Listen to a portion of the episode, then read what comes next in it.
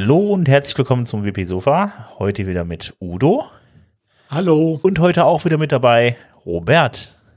Wuhu. Ich weiß, ihr habt mich so sehr vermisst und ähm, dass ihr, da, danke für die äh, zu, zahlreichen Zuschriften, dass ihr mich unbedingt wieder dabei haben wollt. Quatsch, es hat sich keiner gemeldet von euch. Danke. es sind jetzt auch schon fünf Wochen, der hat keiner geschrieben. Also ich habe von niemandem gehört, der gesagt hat, oh mein Gott, nein, schade, dass du nicht dabei bist. Ähm, also erstmal will ich vorhalten, ähm, dass mit mit Jessica eine sehr schöne eine sehr schöne alternative ähm, ähm, alternativer Blickpunkt dazugekommen ist, weil ich bin halt dieser langweilige, oh mein Gott, guck mal, wer gekauft wurde. Oh mein Gott, guck mal dieses. Und äh, da kam mit Jessica wirklich ein sehr, ein sehr schöner ähm, ähm, Blickpunkt dazu, eben auch mal nach dem Motto, so übrigens, das sind die Schmerzen, die Steam-Developer haben. Wie ihr wisst, äh, ähm, habe ich da so eine, habe ich da so eine eindeutige Meinung, was die Themes von WordPress betreffen ähm, und die Page-Bilder. Deswegen äh, habe ich das sehr, habe ich das sehr äh, gemocht, ähm, dass da mal die, mal den Blickwinkel von von Jessica so. Und ich hoffe, sie ähm, wird, wird mich mal in Zukunft nochmal vertreten, weil das wirklich ein sehr schöner Blickpunkt ist, der da eben dadurch sie reinkommt. Wenn ihr das nicht gehört habt, auf jeden Fall die letzte Folge anhören. Genau. Ähm, ja, ich hoffe auch mal, dass er demnächst wieder dabei sein wird. Dann, äh, wir werden sehen. Schauen wir mal. Gut, dann würde ich sagen, dann kommen wir auch direkt mal zu dem, äh, ja, was uns eigentlich ausmacht, die WordPress, äh, die WordPress News. Ähm, wie immer fangen wir mit dem WordPress-Kern an. Ähm, ich fange an mit WordPress, mit der äh, ja, letzten Version, die rauskam. WordPress 5.8.2 ist rausgekommen. Da gab es dann zwei kleinere Bugfixes und ein Security-Release. Da wurde ein Sicherheitszertifikat ausgetauscht, was abgelaufen war. Ja, ziemlich kleines Update, ziemlich äh, äh, unspektakulär. Ähm, das war es dann da eigentlich auch da können wir auch direkt zu WordPress 5.9 gehen. Äh, da gab es dann äh, vor ein paar Wochen ein Go. Und ähm, da wurde dann festgelegt, was da alles drin sein soll. Unter anderem haben wir halt eben die, die, ähm, die, die Block-Themes, die dann kommen. Das heißt also, ähm, es ist nicht mehr nötig, den Gutenberg-Editor ähm, zu installieren und die Block-Themes zu nutzen. Da ist auch viel wieder passiert innerhalb von WordPress, äh, was die Funktionalität für die Blöcke angeht, beziehungsweise was die, das äh, Full-Site-Editing angeht. Ähm, außerdem haben wir da na natürlich das neue Theme, das 2022 Block-Theme das ist mit da drin, ähm, dass dann natürlich nochmal die ganzen Möglichkeiten, die WordPress so hat, halt eben mal äh, ja aufführt, inklusive der ganzen Pattern, also der, der Vorlagen die man da mal ausprobieren kann. Außerdem gibt es ein Style-Interface dann da drin. Das heißt also, ihr könnt dann da äh, ja die, die grundlegenden Einstellungen zum Design halt äh, äh im, im Frontend ändern. Das sind die Sachen, die ihr auch in der Theme-JSON dann da drin stehen habt. Die könnt ihr dann am Ende übers Backend ändern und noch viele, viele kleine Dinge, äh, die dazukommen, unter anderem halt eben Abstände, die eingestellt werden können, was für ich auch wichtig war, äh, dass man jetzt beispielsweise ja so Margins, also Außenabstände, Innenabstände so äh, bei äh, entsprechenden Blöcken halt eben ähm, nutzen kann. Ich hoffe, es wird noch für mehr Blöcke kommen, aber da hat es schon mal einen ganz guten Sprung nach vorne gemacht. Außerdem gibt es den Navigationsblock und noch viele andere Kleinigkeiten. Den Rest haben wir euch verlinkt. Da könnt ihr mal reingucken, kommt auf jeden Fall einiges auf euch zu. Anfang Dezember ist es dann soweit mit WordPress 5.9. Genau, kommen wir ähm, ähm, zu dem, ähm, wir hatten ja schon öfter über das ähm, Full-Site Editing Outreach Programm gesprochen und ähm, da gab's jetzt noch mal eine schöne, eine schöne ähm, ähm, Runde von äh, Fragen und Antworten. Und zwar haben eben mehrere Leute eben die Leute erreicht von dem Full-Site Editing und dort war eben, ja, wurde jetzt eine gebündelte Antwortliste ge gepostet. Da war zum Beispiel, ähm, wenn ich 2020, äh, 2022 anhabe, ähm, dann sieht mein ähm, Appearance, mein Designbereich ganz anders aus. Kann ich das umstellen? Und ähm, für solche Sachen waren eben auch ähm, Fragen wie zum Beispiel, ähm, gibt es eine Möglichkeit, meine Style CSS zum Seiteneditor zu verlinken äh, und so weiter und so fort. Und da gibt es eben dann schöne Antworten drauf. Das heißt, alle, die mal so ähm, gucken wollen, was so die Fragen sind, die, mit denen sich so Menschen im, im Bereich eben Full-Set-Editing beschäftigen, ähm, User, ähm, und die Antworten darauf, das ist eben mal ein guter Überblick, ähm, was die Möglichkeiten sind ähm, und eben was so die Fragen sind, diese Menschen so umtreiben. Ähm, ist, ist ganz interessant, ähm, kann ich auf jeden Fall empfehlen, ist mal nett drüber zu lesen. So, ah, da, da, so kann man das also machen. Das sind die Konzepte, die es da gibt. Ähm, weil eben auch die Frage war, kann ich eine Single-Page ähm, direkt bearbeiten im gleichen Bereich, wie, wie ich im Full-Set-Editing bearbeite. Ihr erinnert euch, dass, wenn, also ihr wisst ja, wenn ihr Full-Set-Editing benutzt, ist das ein extra Bereich im WordPress-Admin-Bereich und der ist eben abhängig, der ist eben nicht der gleiche wie im Post-Editierungsbereich. Das heißt, man kann schon verstehen, wenn ein User eine komplette Seite bearbeiten will und ähm, und da ist eben auch dann der Hinweis auf ähm, ähm, Konzepte, die die da haben, wo sie eben dann ähm, dort ähm, an die User eben mehr rankommen. Ähm, deswegen, ähm, ja, Hinweis ähm, ist ein netter, ist ein netter kurzer Beitrag, den ihr euch einfach durchlesen könnt, um eben zu wissen, okay, ähm, äh, was sind so die Fragen und die Antworten, die da im, im mit dem Customizer zum Beispiel im Full-Site Editing Outreach Programm passiert sind. Also kleine äh, Full-Site Editing ähm, FAQ. Ja, also nicht äh, nicht oft gefragt, sondern einfach nur eben Gestellte Sachen, Fragen. die eben aufgefallen sind, genau. Okay, eine Akku. Gut. Ähm, okay, alles klar. Also wenn ihr das ausprobieren wollt äh, mit dem Full-Site-Editing in der nächsten Version von WordPress, dann könnt ihr einfach, da müsst ihr einfach dann ein Theme installieren, was Full-Site-Editing fähig ist. Ähm, ansonsten müsst ihr das, wenn ihr das jetzt in der, in der aktuellen Version von WordPress ausprobieren wollt, dann müsst ihr dann noch den Gutenberg-Editor installieren, dann könnt ihr das auch machen. Da gibt's ja auch schon Themes, die Full-Site-Editing beherrschen. Ähm, so, ich gehe jetzt mal detaillierter auf Gutenberg ein. Wir hatten ja zwei Versionen von Gutenberg, die in den letzten Wochen rausgekommen sind, in den letzten drei Wochen, um genau zu sein nämlich vor zwei Wochen äh, Gutenberg 11.8.0 und da sind dann äh, ja kleinere Änderungen drin gewesen, unter anderem halt eben, dass man die Abstände einstellen kann, das bin ich ja gerade schon drauf eingegangen, das, äh, eingegangen, das kommt dann in WordPress äh, 5.9 mit rein. Äh, man kann beispielsweise den Hamburger-Button halt eben jetzt auch permanent anlassen, dass nur noch der Hamburger-Button, also das Hamburger-Menü dann da angezeigt wird, sind diese drei Striche, die ihr eigentlich normalerweise meistens nur bei den Mobilansichten habt, aber das kann man halt eben auch jetzt permanent anschalten. Und außerdem, äh, ja, äh, gibt's jetzt eine Theme-JSON, die die Inhalte der Theme-JSON vom äh, Parent-Theme erbt. Also äh, ja, man kann ja dann äh, Child-Themes erstellen in WordPress und das ist dann dafür da, wenn man dann ein Child-Theme erstellt, dann gibt's dann die Standardwerte von der Theme-JSON vom ähm, vom, vom Parent Theme und die werden überschrieben mit dem aus dem Child Theme. Das geht jetzt. Ähm, deutlich mehr gab es dann in Gutenberg 11.9.0. Das ist dann, äh, ich glaube, vorgestern rausgekommen. Ähm, da gab es dann äh, unter anderem halt eben gibt es jetzt äh, ein äh, Editor-Button im Design-Menü. Das heißt, der, äh, äh, ihr hattet vorher, hattet ihr den Editor ja als eigenen Menüpunkt dann drin, als ihr Gutenberg eingeschaltet, äh, eingeschaltet habt. Jetzt findet ihr das unter Design.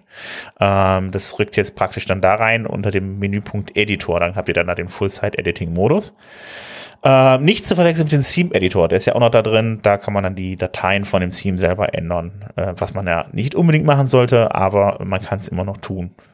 Ähm, außerdem gibt's jetzt bei den Vorlagen, da habt ihr normalerweise auf der linken Seite, wenn ihr den, den Gutenberg-Editor benutzt habt, habt ihr dann so kleine Voransichten gehabt von den, von den äh, Vorlagen, die ihr gespeichert habt oder die ihr, die ihr im Theme habt oder euch vielleicht aus dem Vorlagenverzeichnis geladen habt.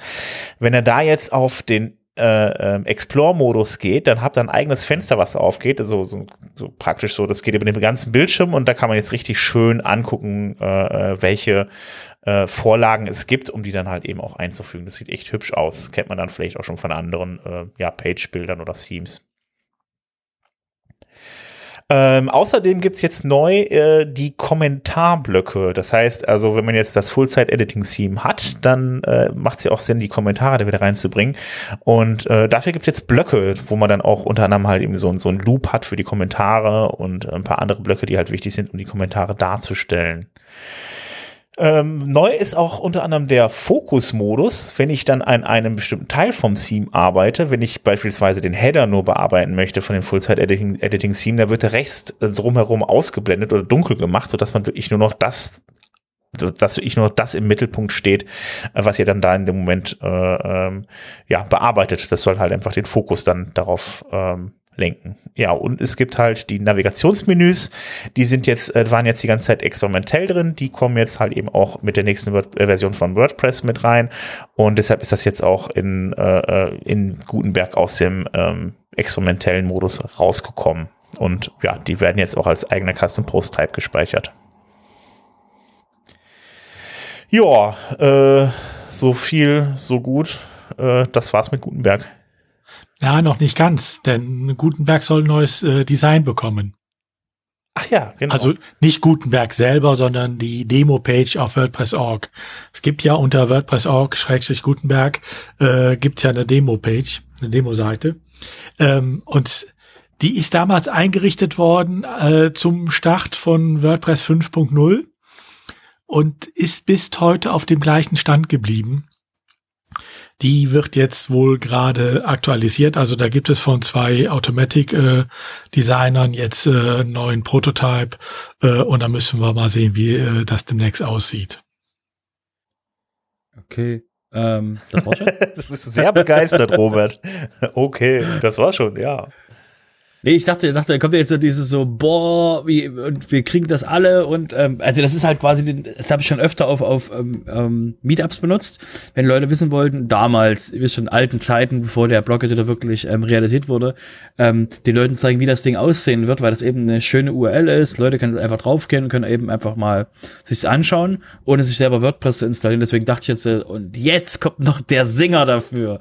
Ähm, Okay, dann eben nicht. So, äh, Nein, dann komme also, ich eben was zu. Es, was es bisschen der Vorschau ja? gibt, ist wirklich nur, äh, dass man so paar Sachen sieht, wie sie das jetzt angelegt haben, äh, und man kann dann zwischen Hell- und Dunkelmodus hin und her schalten. Also sonderlich aussagekräftig ist es bisher noch nicht.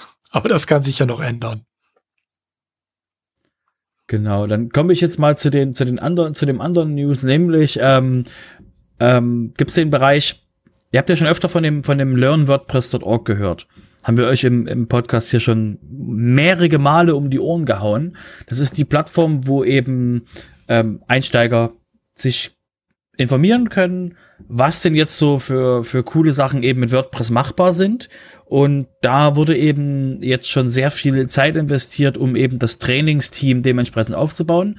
Und deswegen wurde eben jetzt mal, um das, ähm, um das Trainingsteam da ein bisschen mehr zu, zu bündeln und da eben mehr ähm, Fokus drauf zu geben, wurde so ein, ein sogenanntes ähm, Faculty-Programm ähm, erzeugt. Das ist Faculty im Sinne von Fakultät, Lernen und so. Ähm, wurde eben der, ähm, um das eben hinzukriegen, dass das Faculty-Team dementsprechend äh, vorwärts laufen kann, um eben noch mehr ähm, äh, Leute darauf zu fokussieren mit einem dedizierten Lern, äh, also mit einem dedizierten Lernteam und eben auch äh, ein, ein Programm dafür, dass eben die Leute, die da reinkommen, dort helfen können. Um das jetzt quasi, das ist wegzutreten, dass es eben schnell losgeht, ähm, soll vom 10. bis zum 12. November ein Fokus-Sprint sein, um eben die Dokumentation, die da noch fehlt, Dokumentation, die gereviewt werden müssen, eben anzufassen und ähm, zu verbessern.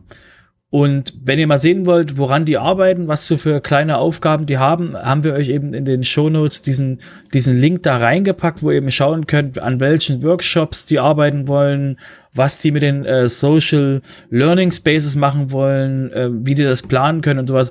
Da ist eben alles öffentlich eben auch dokumentiert und deswegen ähm, ähm, wenn ihr da sehen wollt, wie jetzt learnwordpress.org vorwärts geht und was da so für Möglichkeiten sind, könnt ihr da auf jeden Fall reinschauen, um eben das eben, das Ziel ist eben, den normalen Usern zu helfen, besser mit WordPress klarzukommen und eben auch Menschen zu empowern, Content dafür zu schaffen auf learnwordpress.org, dass eben Menschen auch was lernen können und eben das dann auch in den Meetups, da kommen wir aber später noch dazu, eben auch den, den Menschen ähm, weltweit eben mitzuteilen.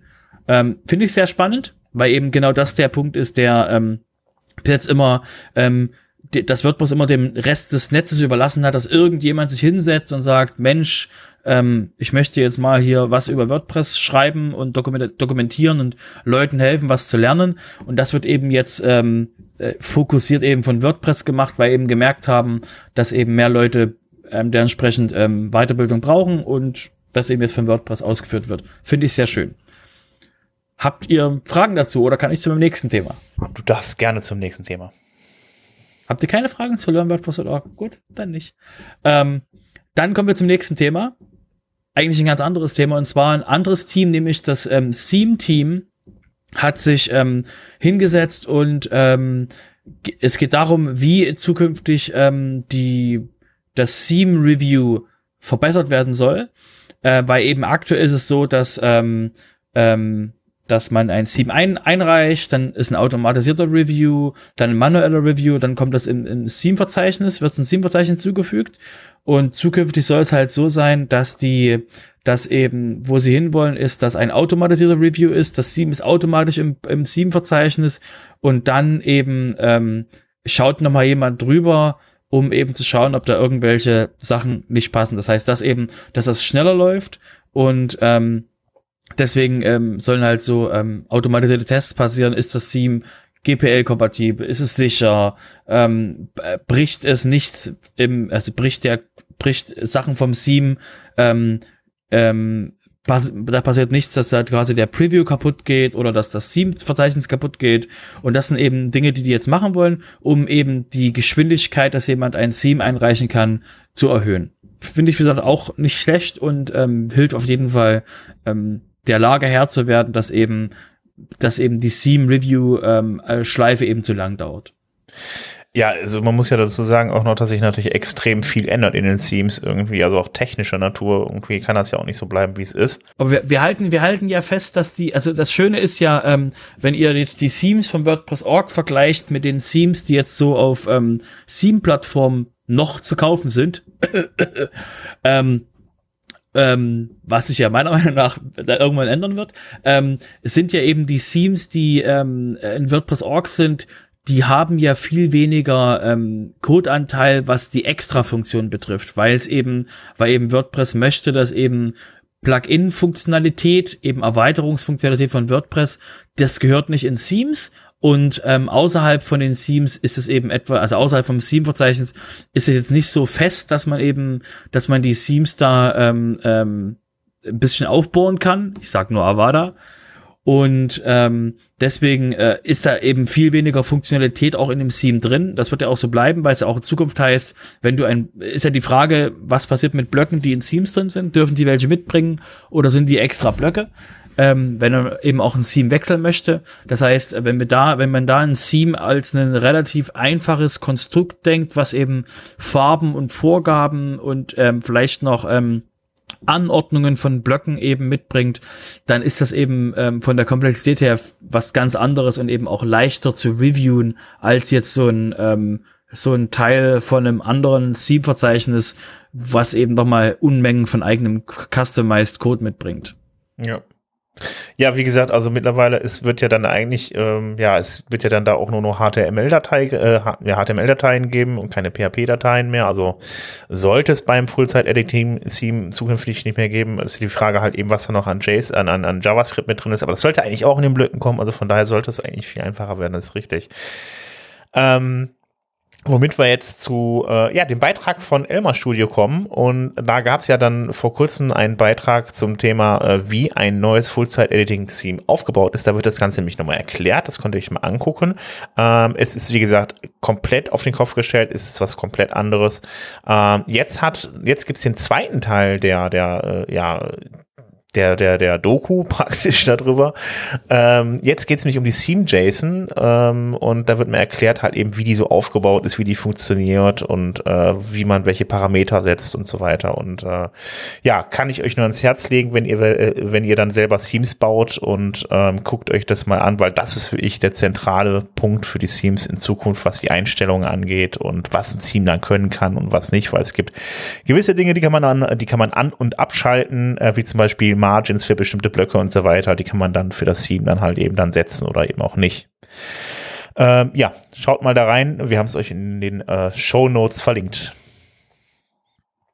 Ja, und da wir gerade bei den Themes sind, ähm, man, es lohnt sich vielleicht sowieso mal wieder ein Blick äh, ins Theme-Verzeichnis, weil was mir die letzte Zeit auffällt, ist, dass äh, sehr viele blockbasierte Themes, die auch fürs Full-Site-Editing äh, tauglich sind, äh, auftauchen. Das heißt sehr viele. Äh, so viele sind es jetzt noch nicht, aber doch inzwischen schon äh, ganz unterschiedliche. Es gibt von äh, Automatic das Blockbase-Theme, äh, wo es inzwischen auch im ähm, ähm, Theme-Verzeichnis, ich glaube vier ähm, äh, Child-Themes für gibt, Seedlet, Maryland, Quadrat und noch einen. Ähm, 2022 ist gerade äh, dabei, äh, kurz davor zu erscheinen. Ähm, dann gibt's äh, inzwischen von Anael Design zwei Blocks äh, basierte äh, Full-Site-Editing-Themes. Ähm, nicht zu vergessen auch von Anders Noren, ähm, der äh, von dem das 2020-Theme die Grundlage war auch. Äh, der hat mit TOF auch ein ähm, blockbasiertes Full-Site-Editing-Theme äh, entwickelt, äh, was wirklich für viele Sachen schon gut benutzbar ist. Ähm, oder jetzt ganz neu hatte ich noch eins gesehen, äh, ONA nennt sich das, äh, was auch nochmal ganz anderes Design ermöglicht, aber auch wieder äh, Full-Site-Editing kompatibel ist. Also es gibt inzwischen eine ganze Reihe ähm, dazu passender Themes, äh, mit denen man sie ganz unterschiedlich auch wieder ausdrücken kann. Ähm, von daher, wer eine neue Seite äh, plant, sollte sich diese ähm, Themes durchaus mal angucken. Ähm, damit ist er sicherlich auf einer sicheren, zukunftssichereren Seite, als äh, wenn er eine der alten Themes nimmt. Und das ONA, das kann jetzt was ganz besonders gut oder was ganz, ganz besonders anders, oder? Ähm, ja, es ist halt wieder, ähm, es ist auch ein äh, blockbasiertes Theme für äh, was für Full-Site-Editing geeignet ist, also wieder alles entsprechend ähm, halt äh, in Blöcken ähm, äh, anpassbar macht. Ähm, und wenn du es dir anguckst, es ist halt ein Theme, ähm, was wieder eine ganz klare Farbensprache hat, anders als ähm, zum Beispiel ähm, das äh, von Automatic. Äh, hier das ist wieder mehr so ähm, der klare, kantige Stil, wie man auch vorher äh, öfter äh, gute ähm, äh, Themes hatte. Ähm, also weniger Pastellsprachen, sondern mehr klare Sprachen, äh, klare Farbsprachen und so. Also muss es einfach angucken. Es ist wieder weniger verspielt, ähm, je nachdem, für welchen Zweck man es auch haben will. Mhm. Hm? Ja, also es gibt auch da inzwischen genug Auswahl. Ja, ich bin ja mal gespannt, wie die in nächster Zeit dann die Downloadzahlen für die äh, Full-Site-Editing-Schemes nach oben schnellen. Ja gut, ich meine, der Rest des Full-Site-Editings wird ja mit 5.9 kommen. Das ist jetzt im Dezember der Fall. Ähm, spätestens danach äh, lohnt es sich auch äh, damit zu arbeiten. Mhm. Na, jetzt mit 5.8 ist ja noch die Frage, lohnt sich das schon? Aber spätestens mit 5.9 gibt es eigentlich keinen Grund mehr, es nicht zu tun. Mhm. Ja, Insbesondere, gut. wenn man zukunftssicher halten will. Ja, ja, eben, das ist momentan, ich merke das auch, momentan ist das echt schwierig, dann auch äh, irgendwas Theme-mäßiges zu bauen, weil sich einfach so viel tut auf dem äh, Gebiet, was man heute entwickelt, ist dann irgendwie vom Prinzip her morgen schon nicht mehr State of the Art. Also das ist schon schwierig gerade. Ja, und bisher war es ja auch so, man hatte dann meistens nur ähm, das äh, Automatic Theme, ähm, was ja nicht schlecht war, was schön aussah, also das Blockbase. Ähm, aber das und auch äh, die Schaltsims, die es dazu gab im Teamverzeichnis, das war ja alles mehr oder weniger die gleiche Designsprache mhm. in weiten Bereichen. Das konnte man mögen oder man konnte es nicht mögen. Aber inzwischen gibt es sowohl mit ONA als auch mit dem TOF äh, von dem Anders Norn ähm, durchaus auch ganz andere Designsprachen, äh, die wieder ganz andere ähm, Seiten ermöglichen, ohne dass man viel anpassen muss. Mhm. Ähm, und das finde ich halt so interessant daran im Moment. Ja, ich bin mal gespannt. Also ich meine, wie gesagt, also kann ja auch eigentlich nur wirklich der, der Style eines Themes irgendwie sein, der jetzt sich dann da äh, ändert von Theme zu Theme. Also ist ja nicht mehr so extrem wie vorher, dass ja noch die ganzen Funktionen und sowas mit drin sind und so. Nein, aber das ist ja das Schöne dran. Ich kann mein Theme jetzt wirklich so aussuchen, äh, äh, wie ich finde, dass es zu äh, dem, was ich machen will, am besten passt. Ähm, und die ganze Funktionalität habe ich in den Blöcken drin. Ich muss also nicht wie vorher gucken, kann der damit umgehen? Brauche ich ein nachrichtenbasiertes Theme? Brauche ich vielleicht ein Theme, was eher ähm, so ein One-Pager mir für die Startseite bietet oder dies oder jenes? Äh, das kann ich mit den Blöcken selber jetzt realisieren, ohne mhm. großartig coden zu können. Ich muss nur noch sehen, welches Design möchte ich eigentlich generell haben. Mhm. Genau. Gut, wo wir schon mal beim Full-Site-Editing sind, ähm, Divi, äh, einer der größeren Page-Builder für WordPress, äh, da gibt es jetzt schon das Full-Site-Editing. Das haben die vor ein paar Tagen rausgebracht. Ähm, das ist aber nicht das Full-Site-Editing von WordPress, sondern ein eigenes Full-Site-Editing. Und ja, das kann man mit dem Divi-Builder jetzt auch machen. Ähm, ja, äh, ich habe es euch dann in den Shownotes verlinkt. Könnt ihr euch mal angucken. Gibt es ein Video zu. Ähm, ja. Wolltest du noch was dazu sagen, Udo? Naja gut, ich meine, war ja zu erwarten. Ne?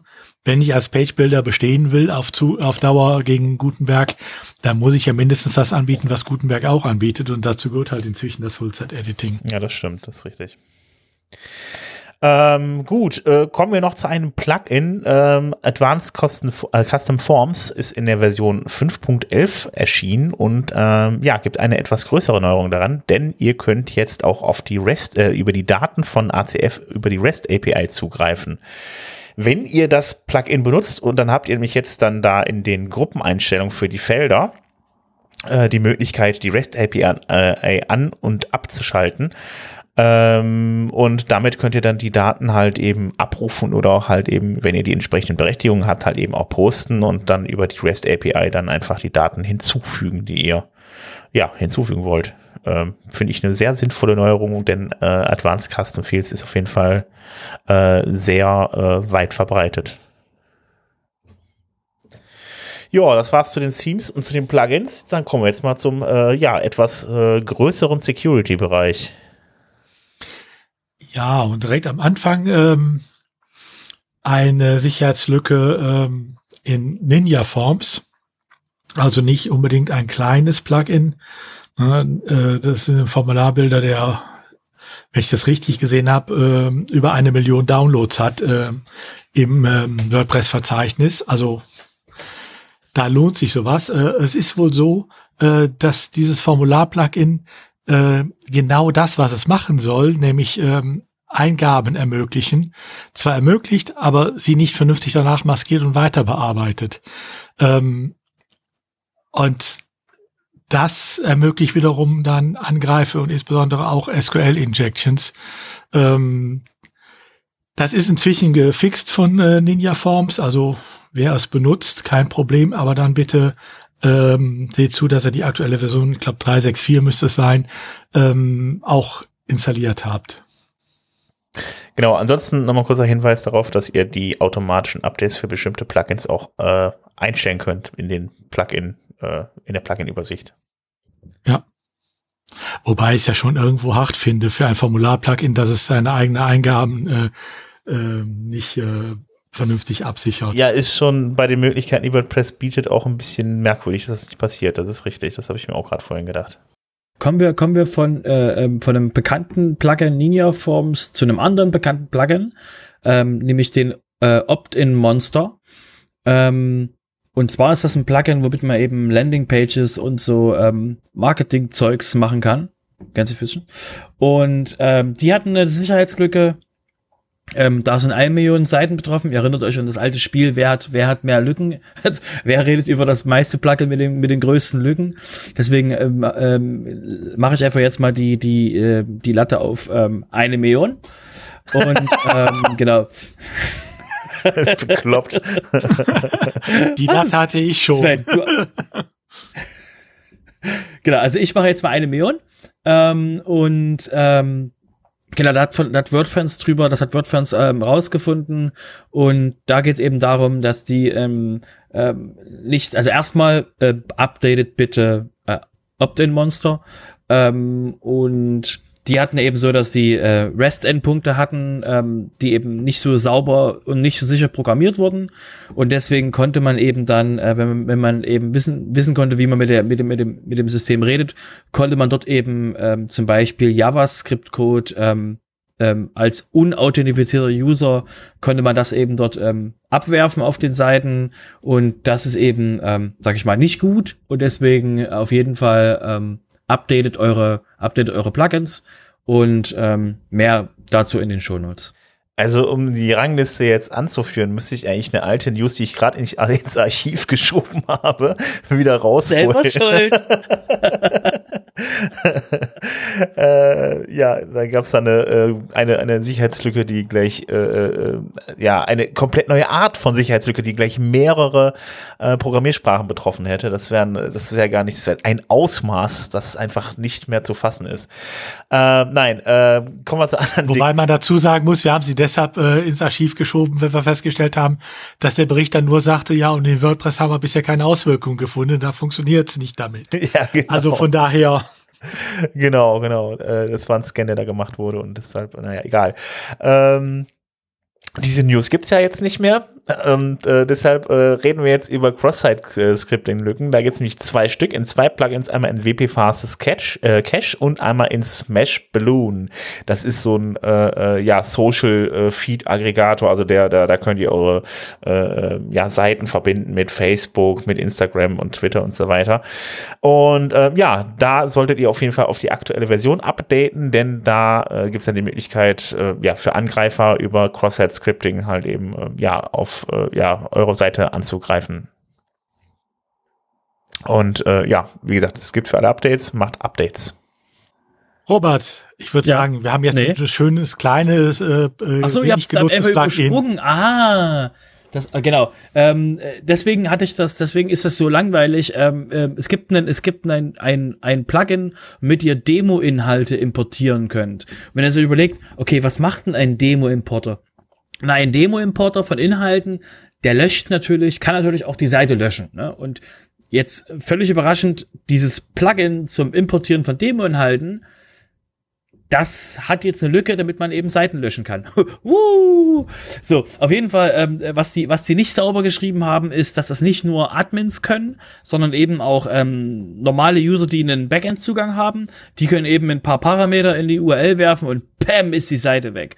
Und ähm, ja, also wird's quasi zurückgesetzt und nach dem Motto so, so, ich bin leer, kannst jemand halt reinschicken. Und ähm, ja, das ist halt eine Lücke. Und warum erzähle ich euch nicht, welches Plugin das ist? Das Ding hat 8000 aktive Instanzen. Wenn ihr wissen wollt, welches es ist, guckt die Shownotes, interessiert keinen. Ich habe jetzt gerade mal geguckt, ähm, das Ding, also ernsthaft, ich sage euch nicht, was es ist. Das ist irgend so ein kleines Plugin, 8000 aktive Instanzen. Es hat keinen Review auf WordPress.org. Es hat eine einzige Support-Nachfrage. Und die Support-Nachfrage ist, hey, wie kann ich denn das updaten? Vor vier Monaten. Und ähm, die Leute von Leute von äh, WordFans, die das die Lücke gefunden haben, die hatten jetzt Ko äh, Kontaktschwierigkeiten mit dieser Person, äh, mit diesen Personen, die das gemacht haben, weil die haben die angeschrieben, da hat keiner reagiert. Ich verstehe warum, das sind 8000 8000 aktive Instanzen Plugin, das interessiert niemanden und nicht mal nicht mal die Entwickler von dem Plugin interessiert das. Und äh, ja, das hat halt eine Lücke gehabt, Lücke ist gefixt und äh, yay und wenn ihr es habt, ähm, schaut, wenn ihr irgendeinen Demo ähm, äh, Plugin ähm, noch auf eurer Live-Seite in Demo Content Inhalte Importer habt, denkt mal drüber nach, warum ihr sowas auf einer Live-Seite drauf habt. Das wäre jetzt alles, was ich dazu zu sagen habe.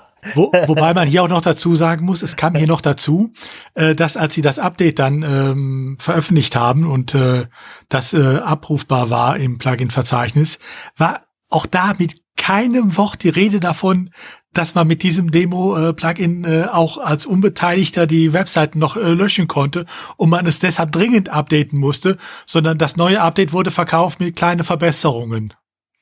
okay, kleine Also ja. ne, die haben so getan, als wenn es äh, diese Sicherheitslücke gar nicht gegeben hat. Aber ich meine, Robert hat natürlich recht. So ein Demo-Importer ist schön, wenn ich mal so ein Theme installiere äh, auf eine frische Webseite, um zu sehen, ähm, wie sieht's aus. Aber danach gehört so ein äh, Plugin auch sofort wieder nicht nur deaktiviert, sondern auch von der Festplatte gelöscht. Ja, deshalb kommt es ja auch nicht auf so, viel, auf so viele Installationen. Es wird ja immer wieder gelöscht. Ja, aber das sind andersrum sind das natürlich auch Plugins, wo die Installationszahlen täuschen. Weil viele es äh, mal kurz benutzen, ähm, von mir aus auch noch ein paar Wochen laufen lassen mal, äh, bis das nicht merken, dass es noch läuft, aber dann sind die auch wieder weg. Na, also wenn da 8000 äh, Benutzer äh, stehen, ähm, dann haben sicherlich um einiges mehr an ähm, WordPress-Nutzern das Ding auch mal benutzt.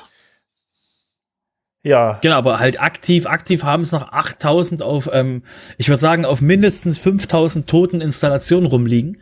Ähm, und äh, die anderen haben es einfach vergessen. Und deswegen, ja, ich finde äh, auch Other Minor Code Refinements ist eine starke Untertreibung für wir haben mal unseren äh, sicherheitsschreienden Code gefixt. Aber wie gesagt, ähm, es ist halt ähm, für die für die Zuhörer des des des, des Podcastes. Ähm, ich bezweifle, dass ihr das auf Live-Instanzen drauf habt. Ähm, und wenn ihr es drauf habt, äh, stellt euch vor, ich habe euch gerade mal auf die Hand gehauen. Wir haben, äh, ich habe auf jeden Fall noch jemanden mitgebracht. Ähm, das sind auch alles Plugins, die nicht so häufig installiert sind, aber in der Menge an Plugins, die dieser äh, Hersteller hat, das ist nämlich Catch Themes. Die haben 17 Plugins und ähm, ja, insgesamt sind das dann doch wieder 300.000 Installationen. Ähm, da gibt es eine Sicherheitslücke, dass sich dann da äh, ja so Subscriber dann äh, Rechte, äh, ja, also ich glaube bei uns heißen ja Abonnenten da können sich dann praktisch dann da, ja, bis, äh, ja, Dinge tun, die halt eigentlich nur ein Admin tun könnte. Und ja, diese ganzen, diese 17 Plugins, äh, ja, könnt ihr euch mal auch, äh, könnt ihr euch auf der Seite nochmal anschauen und äh, welche das jetzt genau sind. Ähm, auf jeden Fall, die sind alle abgedatet, die haben alle Pat äh, Patches bekommen und sind gefixt. Also ja, da dann auch mal ein Update machen. Ansonsten die Shownotes gucken, welche Plugins das genau sind. Das sind jetzt, wie gesagt, 17, die zähle ich jetzt nicht alle auf hier. Ja, ach, nur 17. also, man muss dazu sagen, äh, es gibt von IT-Themes ähm, ihr kennt das ja von Teams ähm, Securities oder ICM Securities. Ähm, von denen gibt es so einen äh, Vulnerability Report und äh, der ist jetzt erschienen für den Oktober 21. Und ähm, in diesem Report werden tatsächlich insgesamt 46 äh, Sicherheitslücken aufgeführt, die seit dem letzten Report dazugekommen sind. Ähm, dazu gehören einige größere oder auch gefährlichere, über die wir auch berichtet hatten. Dazu gehören noch einige kleinere auf äh, Plugins hier, die weder ihr noch ich irgendwann mal von gehört habt. Ähm, aber wenn ich das natürlich sehe, so viel ist es eigentlich nicht. Ne, also da sind wirklich sehr viele ganz kleine Plugins mit einer Installationsbasis von ein paar hundert äh, äh, drin. Da muss ich dann auch sagen, ja gut, okay, so what. Ja, also für so ein weit verbreitetes System wie WordPress. Ja. Ist das schon mal gut. Da, da muss ich sagen, da ist, sind selbst die Plugins relativ äh, gut weggekommen, äh, was diese Reports betreffen. Und ich gehe bei iThemes eigentlich davon aus, dass die relativ umfassenden Überblick haben. Hm. Ja, muss man dazu sagen, also ich glaube, da haben wahrscheinlich auch die großen Hersteller mittlerweile auch wahrscheinlich ein paar Mal draus gelernt. Wie gesagt, es gibt ja Möglichkeiten auch schon von Haus aus, von WordPress aus halt eben Dinge abzuprüfen, sodass dann halt eben dann da, dass man da nicht in Probleme rennt, gerade was SQL Injections, Injections angeht. Äh, von daher, äh, ja, haben die großen, die meisten großen auf jeden Fall anscheinend ihren Job gemacht. Okay, äh, kommen wir mal zur Community. Robert. Genau, von diesen deprimierenden Security-Themen. Ich weiß, jedes Mal, wenn wir, wenn wir sagen, wir haben heute einen größeren Security-Bereich, werden wahrscheinlich Leute, die auf einem Fahrrad fahren, kurz mal anhalten, kurz durchatmen, Leute, die im Auto fahren und dann beim Podcast laufen, haben diese so, oh mein Gott, warte, ich muss ranfahren, ich muss mitschreiben. Ähm, ja, genau, also deswegen weiß ich, unser Security-Bereich ist immer der, der, der, der Party-Pooper, den man sich da vorstellen kann und natürlich der lustige äh, mit Recht im Podcast. Das sind immer dann die Sachen, wo die Leute denken, oh Gott, hoffentlich, bitte, Kelch, geh mir vorbei. Deswegen kommen wir mal wieder zu positiven Sachen, die nicht so Wobei man ja auch dazu, sind.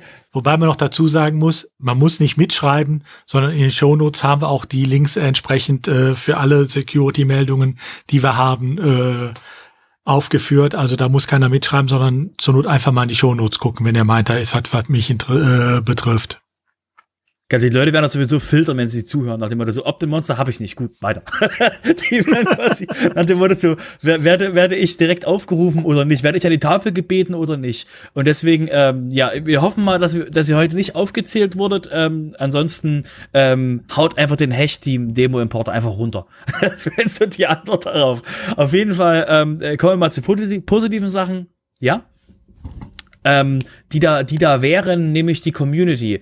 Ähm, wir haben uns hier mal ähm, in Meetup rausgepickt, ähm, um euch mal zu zeigen, was so eigentlich im WordPress-Bereich passiert ist. Wir hatten das am Anfang schon erwähnt mit dem learnwordpress.org und zwar hatten wir ja erwähnt, dass da eben mehr Fokus drauf kommt. Und ähm, um das nochmal explizit auszuführen, wollen wir euch nochmal auf diesen, auf diesen einen Event hinweisen. Das ist nämlich am 15. November ist da ein, ein, ein ähm, äh, ein, neu, ein Meetup ähm, im Bereich ähm, WordPress Social Learning. Jetzt fragt ihr euch, hä, was ist denn das für ein Meetup? Richtig, das ist nämlich das LearnWordPress.org Meetup. Und ähm, die Zielgruppe ist Beginner. Und was sie diesmal haben, ist eben der Unterschied zwischen WordPress.com und WordPress.org. Für alle Hörer dieses Podcasts, oh mein Gott, ja, wissen wir. Ja, aber um euch geht's ja nicht, es geht ja um Beginner.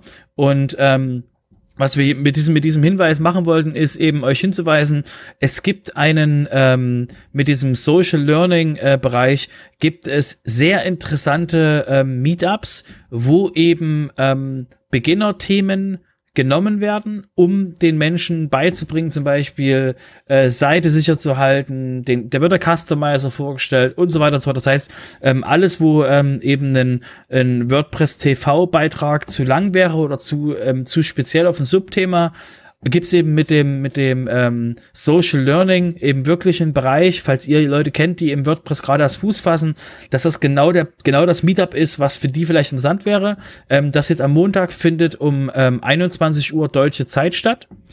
Das heißt, da, da ist immer dann, ähm, das findet an sehr unterschiedlichen ähm, Zeitpunkten statt, aber eben, so wie ich es gesehen habe, ist eben, ähm, es findet zu, so wie es aussieht, europäisch guten Zeiten statt. Das heißt, falls ihr Leute kennt, die noch im WordPress erste Schritte führen oder falls ihr noch im WordPress nicht so fit seid, gibt's ja auch, dass wir neue Zuhörer haben. Das ist auf jeden Fall ein Tipp, eben dieses WordPress ähm, Social Learning und den Link findet ihr in den Shownotes eben zu dem Meetup äh, Unterschied WordPress.com, WordPress.org und das ist auf jeden Fall ein Tipp, ähm, um eben wirklich ähm, lerntechnisch mehr in WordPress einzusteigen. Ja, wobei mit den ähm, zu europäisch günstigen Zeiten äh, würde ich jetzt nicht so stehen lassen. Ich weiß noch, ich habe, als ich äh, das mal entdeckt hatte, mal ein Thema äh, weitergegeben an jemanden ähm, und ähm, die schrieb mir dann zurück, ja, klasse Thema, würde mich interessieren. Aber morgens um vier Uhr, nein. Also, ja, es aber, kommt ja, immer sehr stark drauf an, wer es macht, auch da. Richtig, richtig. Aber inzwischen genau. also, hast du recht, äh, sie bemühen sich eigentlich, äh, die Sachen zur Not nochmal zu wiederholen, damit sie in die verschiedenen Zeitzonen halbwegs reinpassen. Genau, also deswegen könnt ihr froh sein, dass ihr quasi mit europäischer Zeit ähm, in der Mitte der Welt sitzt, quasi, ähm, weil eben das dann so äh, eingerichtet wird. Und ich sehe hier, ja, Spam war mal um zwei Uhr nachts, das ist richtig für unsere Zeitzone, aber ansonsten eben 16 Uhr, 19 Uhr, 21 Uhr. Das heißt, da ist wirklich, ähm, das ist sehr, sehr breit aufgestellt und wie gesagt, auf jeden Fall ein Tipp wert, eben von, von Fachleuten eben äh, ein Thema explizit vorgetragen zu werden, ohne dass man sich auf WP-Kalender.io eben einen extra Meetup raussuchen soll, wo Leute drüber reden, sondern das ist wirklich dein, das ist Social Learning. Das ist wirklich genau dafür ausgelegt. Wobei man natürlich dazu sagen muss, es sind englischsprachige Meetups alle, ne? Also ähm, das muss man äh, dazu sagen. Das, die kommen nicht an die Konkurrenz von unseren super tollen deutschen Meetups ran. Da hast du völlig recht. genau. So, jetzt, jetzt der Sven. Okay, äh, dann komme ich mal zum Projekt 26. Da kann man dann auch ein bisschen was auf Deutsch lernen. Äh, Gibt es auch deutsche Artikel von ähm, unter anderem vom Bernhard Kau. Der hat zwei dieses Mal, ähm, ja, liegt an unserer dreiwöchigen Pause. Äh, es geht zum einmal, einmal darum, den Registrieren-Link zu überschreiben, also die URL zu eurem, äh, ja, zu eurer Registrieren-Seite. Das ist ja normalerweise ist das ja dann die WP, äh, ich glaube, WP-Login müsste das, glaube ich, sein. Ähm, manche wollen das halt eben auch dann hübsch haben, dass dann in dem Link auch steht, äh, Schrägstrich registrieren oder sowas und wie das genau geht. Das erklärt er in dem ersten Artikel. Und dann gibt's dann noch das Problemchen, dass ja WordPress nicht so ganz konsistent ist, was seine Datentypen angeht. Und da gibt's dann so ein bisschen Daten, äh, ja, ein, ein illegal Mix of Collations in der MySQL-Datenbank. Und wie man das behebt, das erklärt er dann in diesem Artikel. Außerdem haben wir dann diese Woche auch zweimal den Hans-Gerd Gerhards dabei. Der erklärt einmal das, äh, Event, den Eventskalender in Zusammenhang mit Gutenberg. Der hat nämlich bis jetzt immer einen normalen äh, Editor benutzt. Und da gibt's jetzt auch äh, Gutenberg-Blöcke zu und wie das Ganze funktioniert, erklärt er im ersten Artikel. In dem zweiten Artikel erklärt er mal ein wenig, wie die Block-Patterns äh, funktionieren. Falls ihr noch nicht wisst, was das ist, dann guckt euch mal den Artikel an. Äh, da habt ihr so eine kleine Anleitung. Ja, das war's diese Woche vom Projekt 26. Ähm, ja, dann kommen wir mal zum Business Part. Genau. Ähm, der Business, der Business Part, äh, das erste, was wir, glücklicherweise haben wir den, haben wir die Aufnahme des Podcasts verschoben. Deswegen ähm, könnt ihr alle froh sein, dass wir jetzt so, äh, so gespickte News, weil die News haben nur darauf gewartet, dass wir den neuen Podcast aufnehmen können, dass sie eben alle dann gebündelt äh, mit einem Schlag zugekommen sind. Das erste, was wir, was wir reden wollen, ist, dass der ähm, Sicherheitsscanner WP Scan, wir hatten da schon ein paar Mal hier im Podcast drauf ähm, drüber geredet, ähm, die wurden jetzt gekauft von Automatic. Und ähm, was ich jetzt, was ich jetzt dort rauslese, ist, ähm, weil eben ähm, bei denen das Jetpack-Tool mehr auf äh, Security und Backups gehen will, brauchen die natürlich mehr Security-Unterstützung und deswegen haben sie sich einfach WP-Scan gekauft. So, so, so lese ich das heraus. Okay, man kann es auch etwas anders lesen. Denn eine der ersten Sachen, die dann gemacht wurde, also man muss dazu sagen, WP-Scan kann ich ja auch im Abo äh, benutzen. Ja, wenn ich es äh, einfach so benutze, kriege ich ja nur rudimentäre Angaben und auch nur eine bestimmte Anzahl immer. Ähm, wenn ich mehr haben will, äh, muss ich das Ganze im Abo benutzen. Und das erste, was Automatic gemacht hat mit WP-Scan, ist äh, die Vertragsbedingungen zu ändern und insbesondere auch die Datenschutzbedingungen. Ähm, während WP-Scan vorher gesagt hat, wir benutzen es wirklich nur für diese Zwecke und die Daten, die wir auch einsammeln über deine Seite, wird auch nicht für irgendwas anderes genutzt, sagt Automatic jetzt das, was es auch bei Jetpack immer sagt, was wir an Daten einsammeln, benutzen wir zu jedem Zweck, zu dem wir es benutzen wollen. Ähm, damit ist zumindest Datenschutzrecht WP-Scan für den europäischen Markt tot. Oh. Aber es überrascht ja keinen. Also ich meine, WP Scan wurde jetzt von Gänsefüßen Jetpack Security gekauft und das ist ja quasi, also die werden das halt genauso behandeln wie, also was, was, also wird es WP Scan in drei Jahren noch geben? Äh, äh. Garantiert Nein, da, nicht. Deswegen da wird das Jetpack wird Jet, drauf, wird Jetpack richtig, wird das, wird das, wird das Jetpack sein. Das heißt, jetzt, was sie jetzt gemacht haben, ist eben erstmal ähm, äh, Parität der, der Daten äh, herzustellen. Und ähm, natürlich werden die nach und nach die, die Personen zu einem, zu einem ähm, zu einem Jetpack. Es steht ja auch in der, in der Announcement drin eben, dass sie zukünftig ähm, sehr eng mit dem Automatics Jetpack Scan Security Team zusammenarbeiten, weil, hahaha, was soll denn, was soll denn da passieren? Als wenn Automatic zwei Produkte, die das gleiche tun, gleichzeitig laufen lassen. So, das werden sie nicht machen. Das heißt, es wird dafür sein, dass eben, dass eben der Brandname Jetpack gestärkt wird und damit eben das Tool gemacht wird. Und das ist natürlich jetzt, dass das WP Scan sich genauso verhält wie Jetpack von dem, von dem Datenreichtum her das überrascht nicht. Deswegen sage ich Nein, ja, das wird ja quasi, das es, wird einfach nur zu muss nur, zugefügt. Es muss nur den Benutzer von WP-Scan, also die da es halt im Abo benutzen, halt bewusst sein, äh, dass es so gemacht wird. Genau. Ich meine, ich kann ja trotzdem noch überlegen, ob ich es für bestimmte Zwecke einsetze, aber ich kann es sicherlich nicht mehr so unbefangen einsetzen, wie ich es bisher getan habe. Richtig. Und das ist eben, ähm, genau, das ist, äh, heißt eben wirklich, es wird halt ein Jetpack-Produkt und jetzt muss man eben wissen, will man das, kann man da, hat man dafür die, die Regeln, dass man das benutzen darf oder will man das nicht benutzen? Wenn man es nicht benutzen will, ist quasi dieses Produkt, ähm, kann man eben gleich direkt Jetpack Security benutzen. Gut. Ich würde sagen, wäre abgehakt, oder?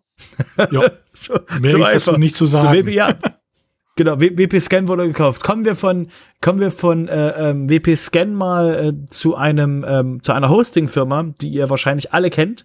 Und zwar ähm, geht's um Ionos. Und ähm, Ionos ähm, ist jetzt gibt's jetzt Berichte darüber, dass Ionos ähm, an die Börse gehen soll. Und ähm, der, der soll quasi dann irgendwie so im Oktober, äh, im, im, im Ostern nächsten Jahres so, könnte das vielleicht stattfinden. Ist noch nicht ganz raus, weil die gerade eben noch erstmal ähm, nachfragen, wer da alles mitmachen will. Das heißt, da ist wirklich, ähm, soll eben dann äh, 22 äh, oder 23 eben dann der Börsengang durchgeführt werden. Das Ziel ist es für Ionos, ähm, dass sie eine Alternative werden zur Amazon, Azure oder Google Cloud um eben dort eben genauso benutzt zu werden, nicht, nicht als normale Hosting-Firma, sondern eben wirklich als Hyperscaler, dass man eben wirklich sagen kann, ich möchte jetzt sowas wie AWS oder ich möchte jetzt sowas haben, aber eben europäisch. Ähm, ihr erinnert euch, vielleicht, wenn ihr, wenn ihr den Bereich schon tiefer drin seid, habt ihr schon mal Gaia X gehört. Ähm, das könnt ihr da mit, mit reinlaufen. Das ist auch so eine Idee, so einen, ähm, so, ähm, so eine Grundlage zu schaffen, dass man ähm, eben europäisch ähm, datentechnisch eben dann einen Hyperscaler haben kann, mit dem eben dann auch Firmen darauf bauen können und ihre, äh, ihre Dienste darauf bereitstellen. Und ähm, da ist eben das Ziel von Ionos, dafür Geld einzusammeln, dass sie eben das auch langfristig leisten können. Ja, wobei ich weiß nicht, ob sie das äh, wirklich so das primäre Ziel ist oder ob das die üblichen Buzzwords sind, die man in die Pressemitteilung reinsetzt, äh, um ähm, entsprechende ähm, äh, Fonds und sonst was zu ködern, die dann äh, sich dran beteiligen. Also ich, glaub, ich, ich bin bei ich diesem Buzzword-Bingo äh, immer etwas vorsichtig. Nee, ich glaube schon, weil das, das ist von der Strategie her passt das vollkommen. Ähm, wenn ich jetzt als, als Firma, die, ähm, die eben äh, global tätig ist, ähm, haben wir eben jetzt über die letzte Zeit immer mehr mitbekommen, das hatten wir auch schon in, in, einem, in einem vergangenen Podcast, dass eben äh, Dienste, die wir benutzen, die fangen plötzlich an, die die Datenspeicherung in Europa zu erlauben. Und wenn wir das jetzt, wenn wir das uns anschauen, ist natürlich das das Ziel, dass die Datenspeicher in Europa ist. Trotzdem hast du weiterhin eine US-Firma, die auf die Daten immer noch zugreifen kann. Das heißt, es gibt weiterhin die Möglichkeit, quasi über das, über den Geheimdienst quasi an die Daten ranzukommen. Und deswegen ähm, ist das von Ionos schon keine dumme Idee, das eben sich so hinzustellen, dass man in ein paar Jahren, wenn die Regeln in Europa äh, stärker angezogen werden, nur mal, um euch einen, um euch einen, ähm, einen, einen Blick zu geben, wie das in, wie das in einem anderen sehr unglaublich äh, rigiden Land ist, nämlich China. Dort ist eine Regelung, dass äh, Daten von Chinesen das Land nicht verlassen dürfen. Punkt. So, das ist quasi, da ist die, da ist die GDPR ein Witz dagegen. Da heißt es einfach, wenn du Daten von Chinesen erhebst, müssen die gefälligst in dem Land bleiben, müssen die in China bleiben. Und ähm, wenn du das, wenn du GDPR zu Ende denkst, heißt es ja eigentlich, wir wollen im Prinzip das gleiche, aber ein bisschen wirtschaftsfreundlicher. Und wenn du das zu Ende denkst, heißt, weil, kannst du dir vorstellen, dass in ein paar Jahren es immer schwerer wird für AWS und für alle anderen, deswegen die Telekom Cloud arbeitet ja mit AWS, glaube ich, zusammen, dass die, oder mit, äh, was war's, Azure, glaube ich, einer von beiden war's, ähm, dass die eben von der Telekom ihr Netz betreiben lassen, um eben genau aus dieser Nummer raus zu sein, zu sagen, aber da sind doch jetzt die Deutschen und wir haben keinen Zugriff mehr drauf. Und ähm, deswegen sehe ich das von Ionos schon ähm, genauso, weil das ist eben das, wo der Markt hin will, Hyperscaler, aber es gibt halt keine europäische Alternative. Ja, es gibt OVH mit der Cloud, ja, das gibt es. Ähm, und das ist eben der, der Konkurrent, den ich da sehe, den Ionos eben zuvorkommen will. Dafür brauchen sie Geld und genau das kriegen sie, weil eben, nur das Thema nochmal für euch erschöpfend abzuschließen, ähm, was eben, was du eben brauchst, ist, um das hinzustellen, um eine Amazon oder Google Cloud zu haben, brauchst du halt nicht nur Server, sondern du brauchst diese Tools. Du hast halt bei Amazon hast du das EC2 und du kannst Sachen ausrollen. Es gibt äh, Sicherheitssachen, es gibt ganz viele lustige Funktionen, ähm, die wirklich, äh, wenn man da mal reinpiekt, ähm, unglaublich komplex werden, wie man alles sich selber zusammenbauen kann und zusammenstecken kann und wo man, wenn man welche Konfiguration man schreibt und das sind halt Tools im Hintergrund. Und diese Tools müssen gebaut werden. Und diese Tools müssen dann eben ausfallsicher sein. Und genau das fällt halt nirgendwo einfach Open Source irgendwo raus. Sondern du musst immer irgendwas dann zusammenbauen. Du brauchst halt Personal und du brauchst Geld dafür. Und deswegen kann ich das komplett nachvollziehen, dass sie eben da ein europäischer, ähm, der führende Hyperscaler auf dem Markt zu werden für Europa. Komplett kann ich also nachvollziehen, also, sehe ich ja, quasi das sehe ich. Ähm, also ich meine, Azure und äh, Telekom, was du äh, eben angeführt hast, das Thema ist ja schon wieder tot. Ne? Die haben das Angebot ist ja schon wieder eingestellt in dem Sinne. Ja, ähm, die haben es wieder neu gestartet. Aber ja, die Telekom ähm, wieder, wenn ich wirklich, äh, ja, wenn ich wirklich in äh, Europa so ein äh, Champion der Hy äh, Hyperscaler-Markt werden will, äh, und den drei großen Amerikaner, äh, äh, also AWS, Google und äh, Microsoft Azure äh, Paroli bieten will. Äh, naja, das würde ich verstehen, wenn das jemand sagt, der in Europa schon ein Platzhirsch ist.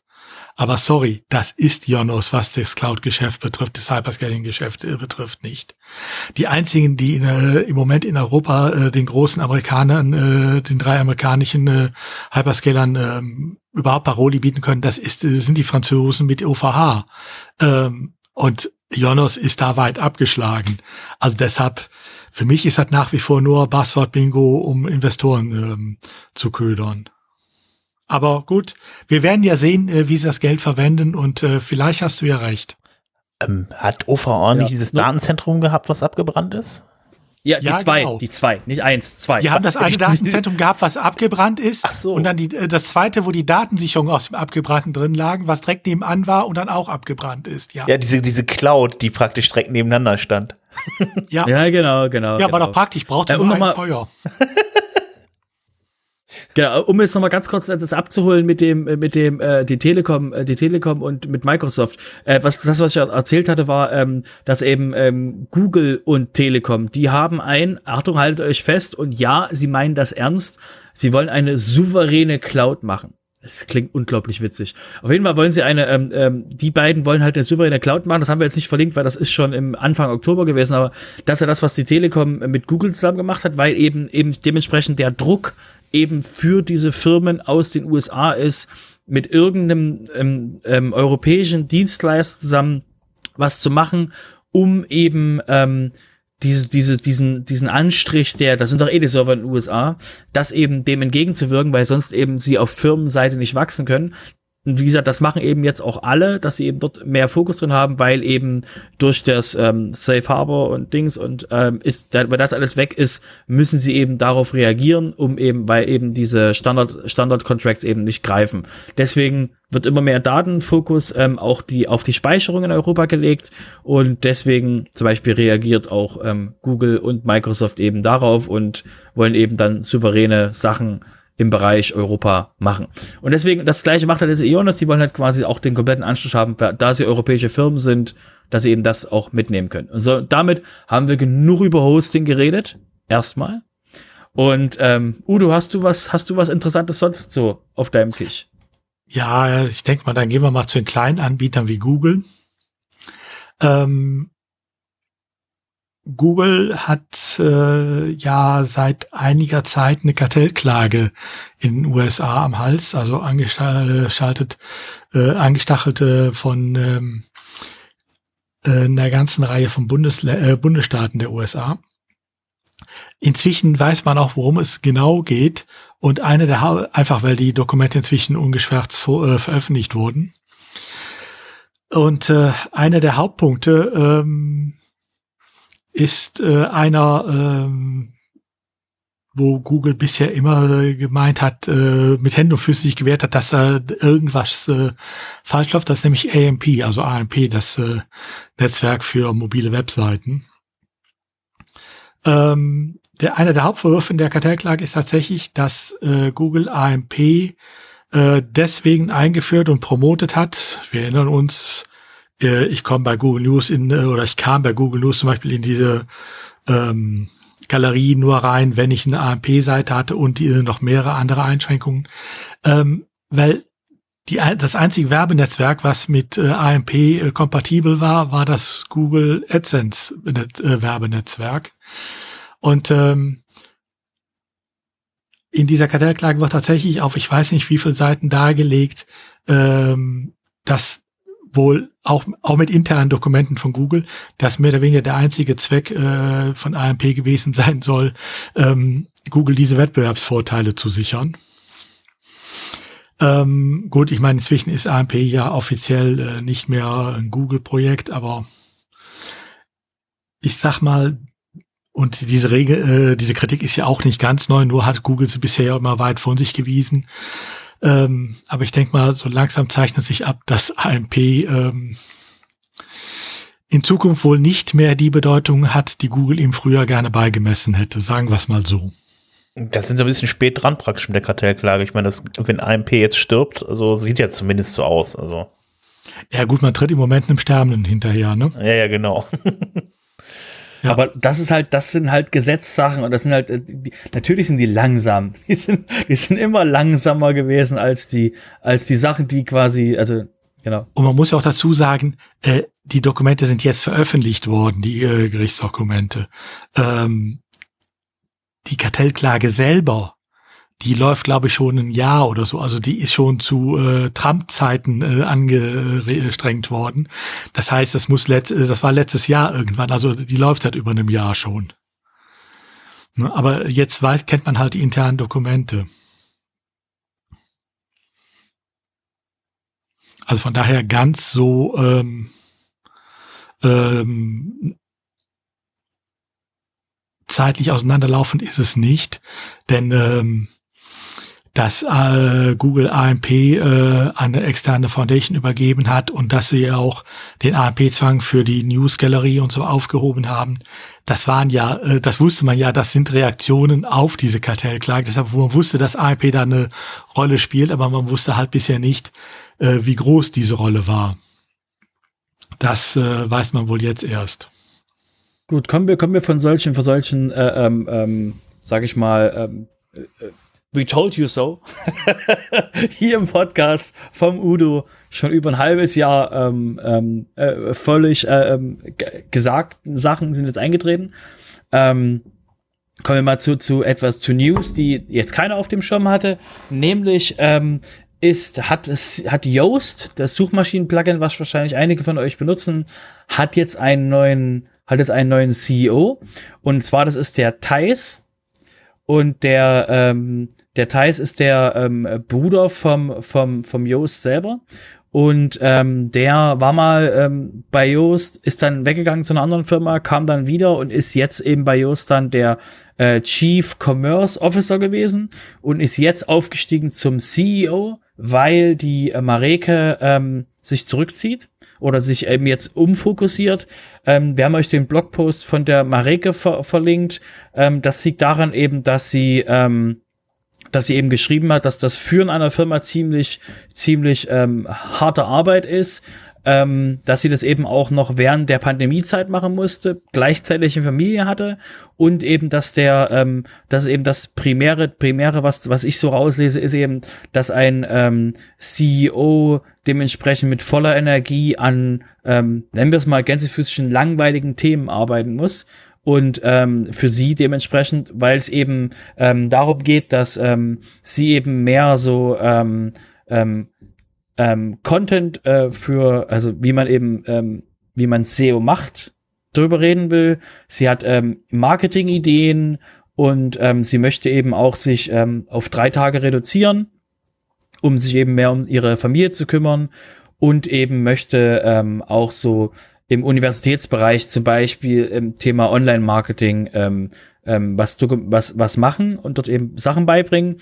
Und ähm, äh, ein CEO normalerweise kümmert sich um ähm, persönliche Entwicklung aller Mitarbeiter, äh, wo geht's mit der Firma hin und ähm, was machen wir und dann eben auch so ähm, Tabellen und es ist unglaublich. Also es ist quasi nicht so, nicht so, nicht so, kann auch manchmal ziemlich langweilig werden.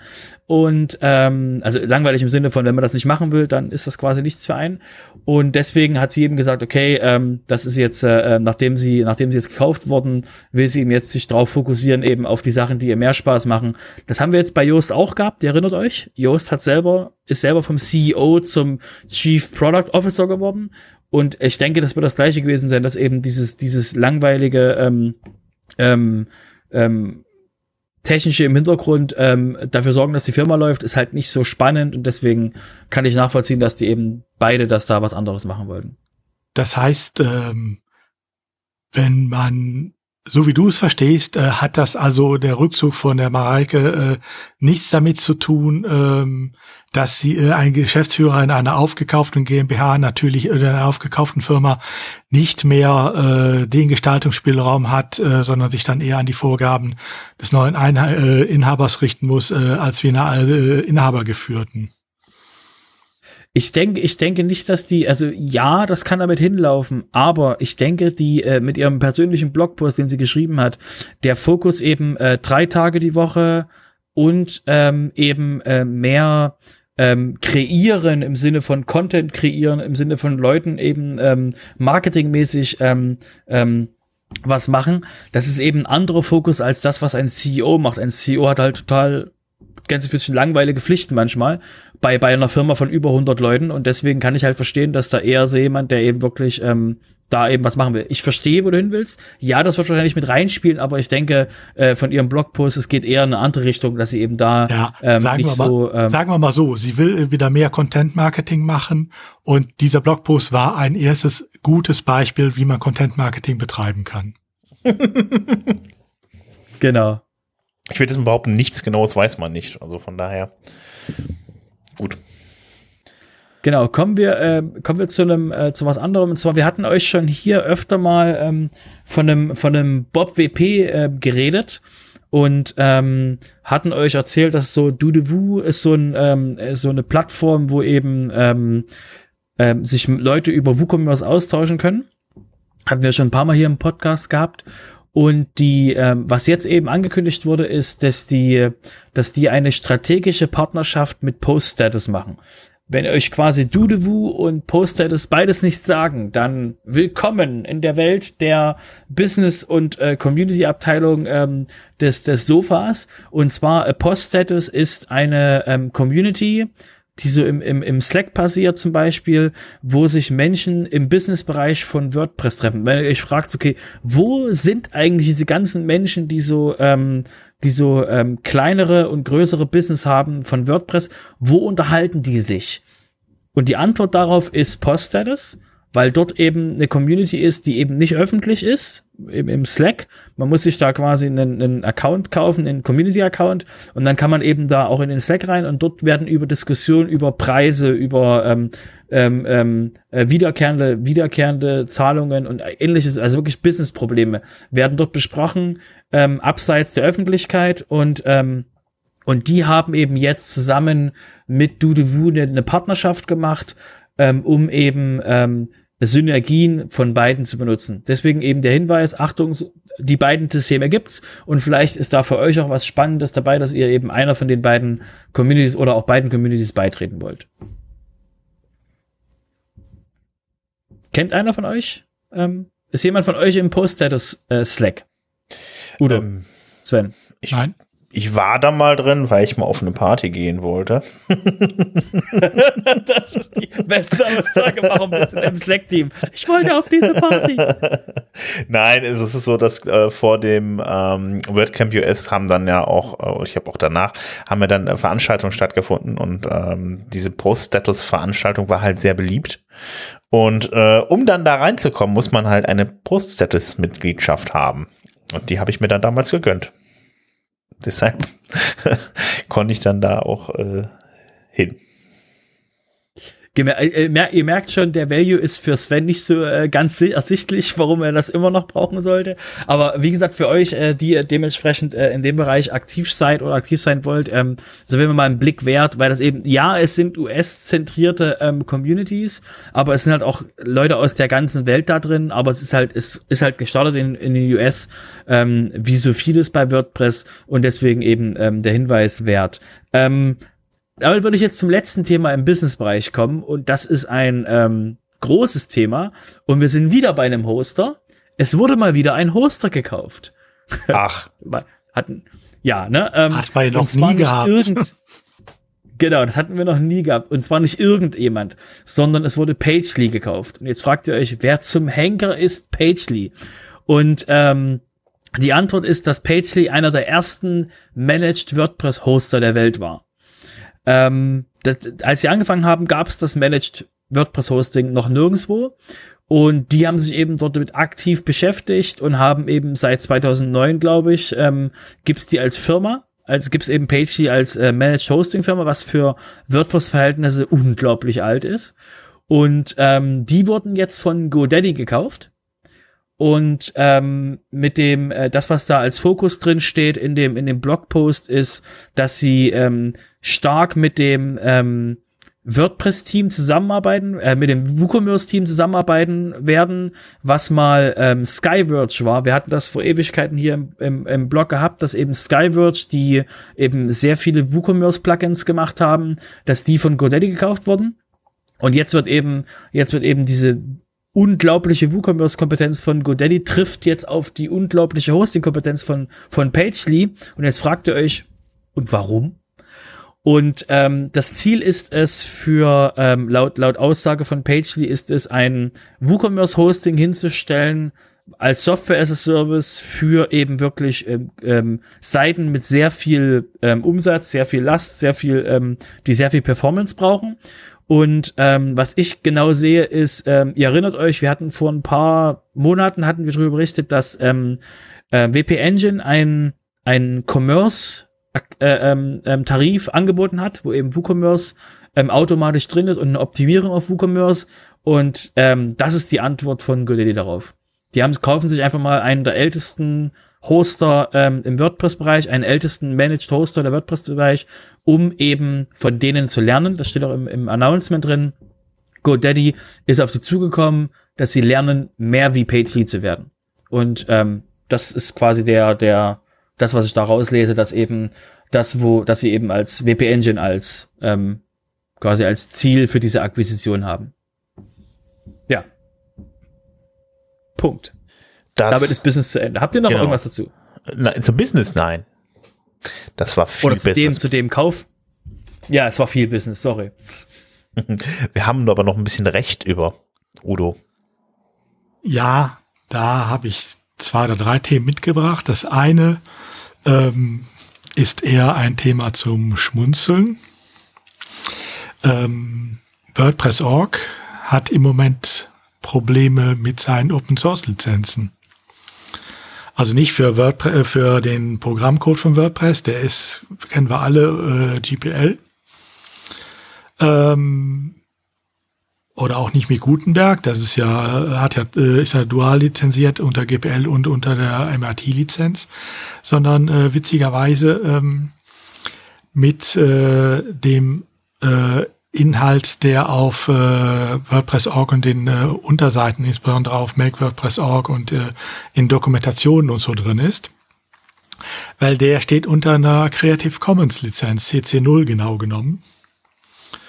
Und der Witz bei der Sache ist, äh, man hat jetzt da eine Webseite, die ist teilweise unter GPL-Lizenz, teilweise unter CC0-Lizenz und die beiden vertragen sich nicht. Das hängt damit zusammen, ob ein Copyleft drin sein muss, ja oder nein bei GPL. Ähm, also ähm, Augen auf bei der Lizenzwahl sozusagen.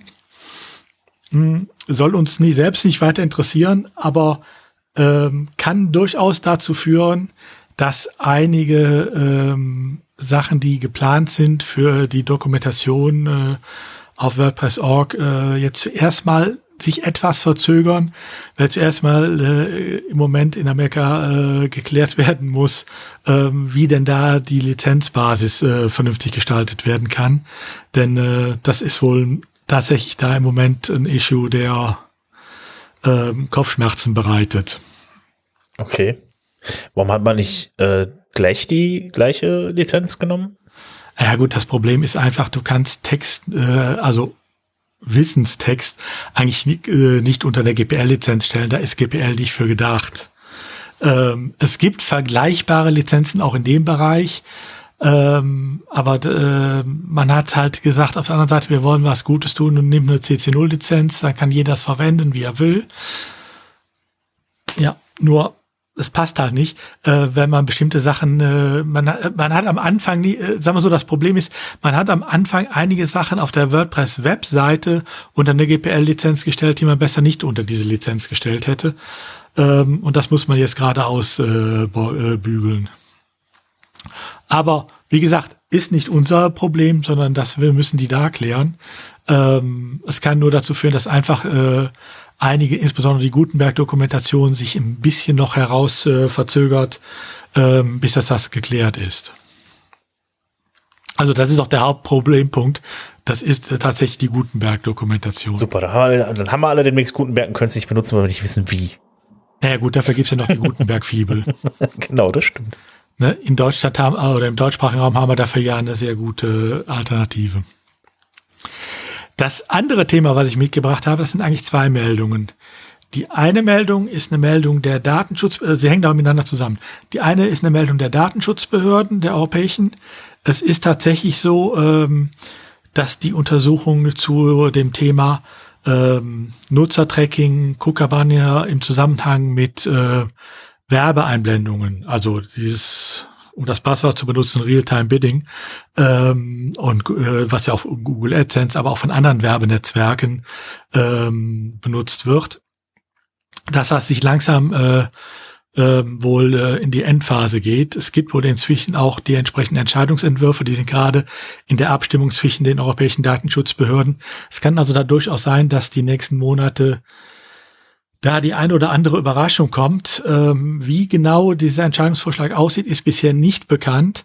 Man weiß aber, dass zum Beispiel äh, das IAB, das ist äh, die Europäische Lobbyorganisation der Online-Werbung, ähm, es wohl schon kennt, weil die gerade Gift und Galle sprühen.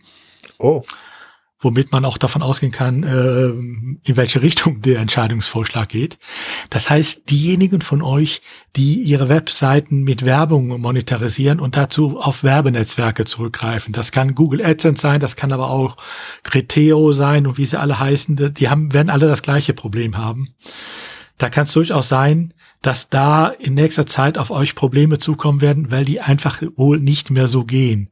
Also man muss dazu sagen, dass IAB ähm, diese äh, Berufsvertretung der Werbeindustrie, äh, Online-Werbeindustrie ähm, die hat entsprechende, ein entsprechendes äh, Framework geschaffen an Regelungen, ähm, was auch alle zugrunde legen, äh, mit dem und dabei äh, großspurig immer vertreten, das ist ja alles DSGVO-konform.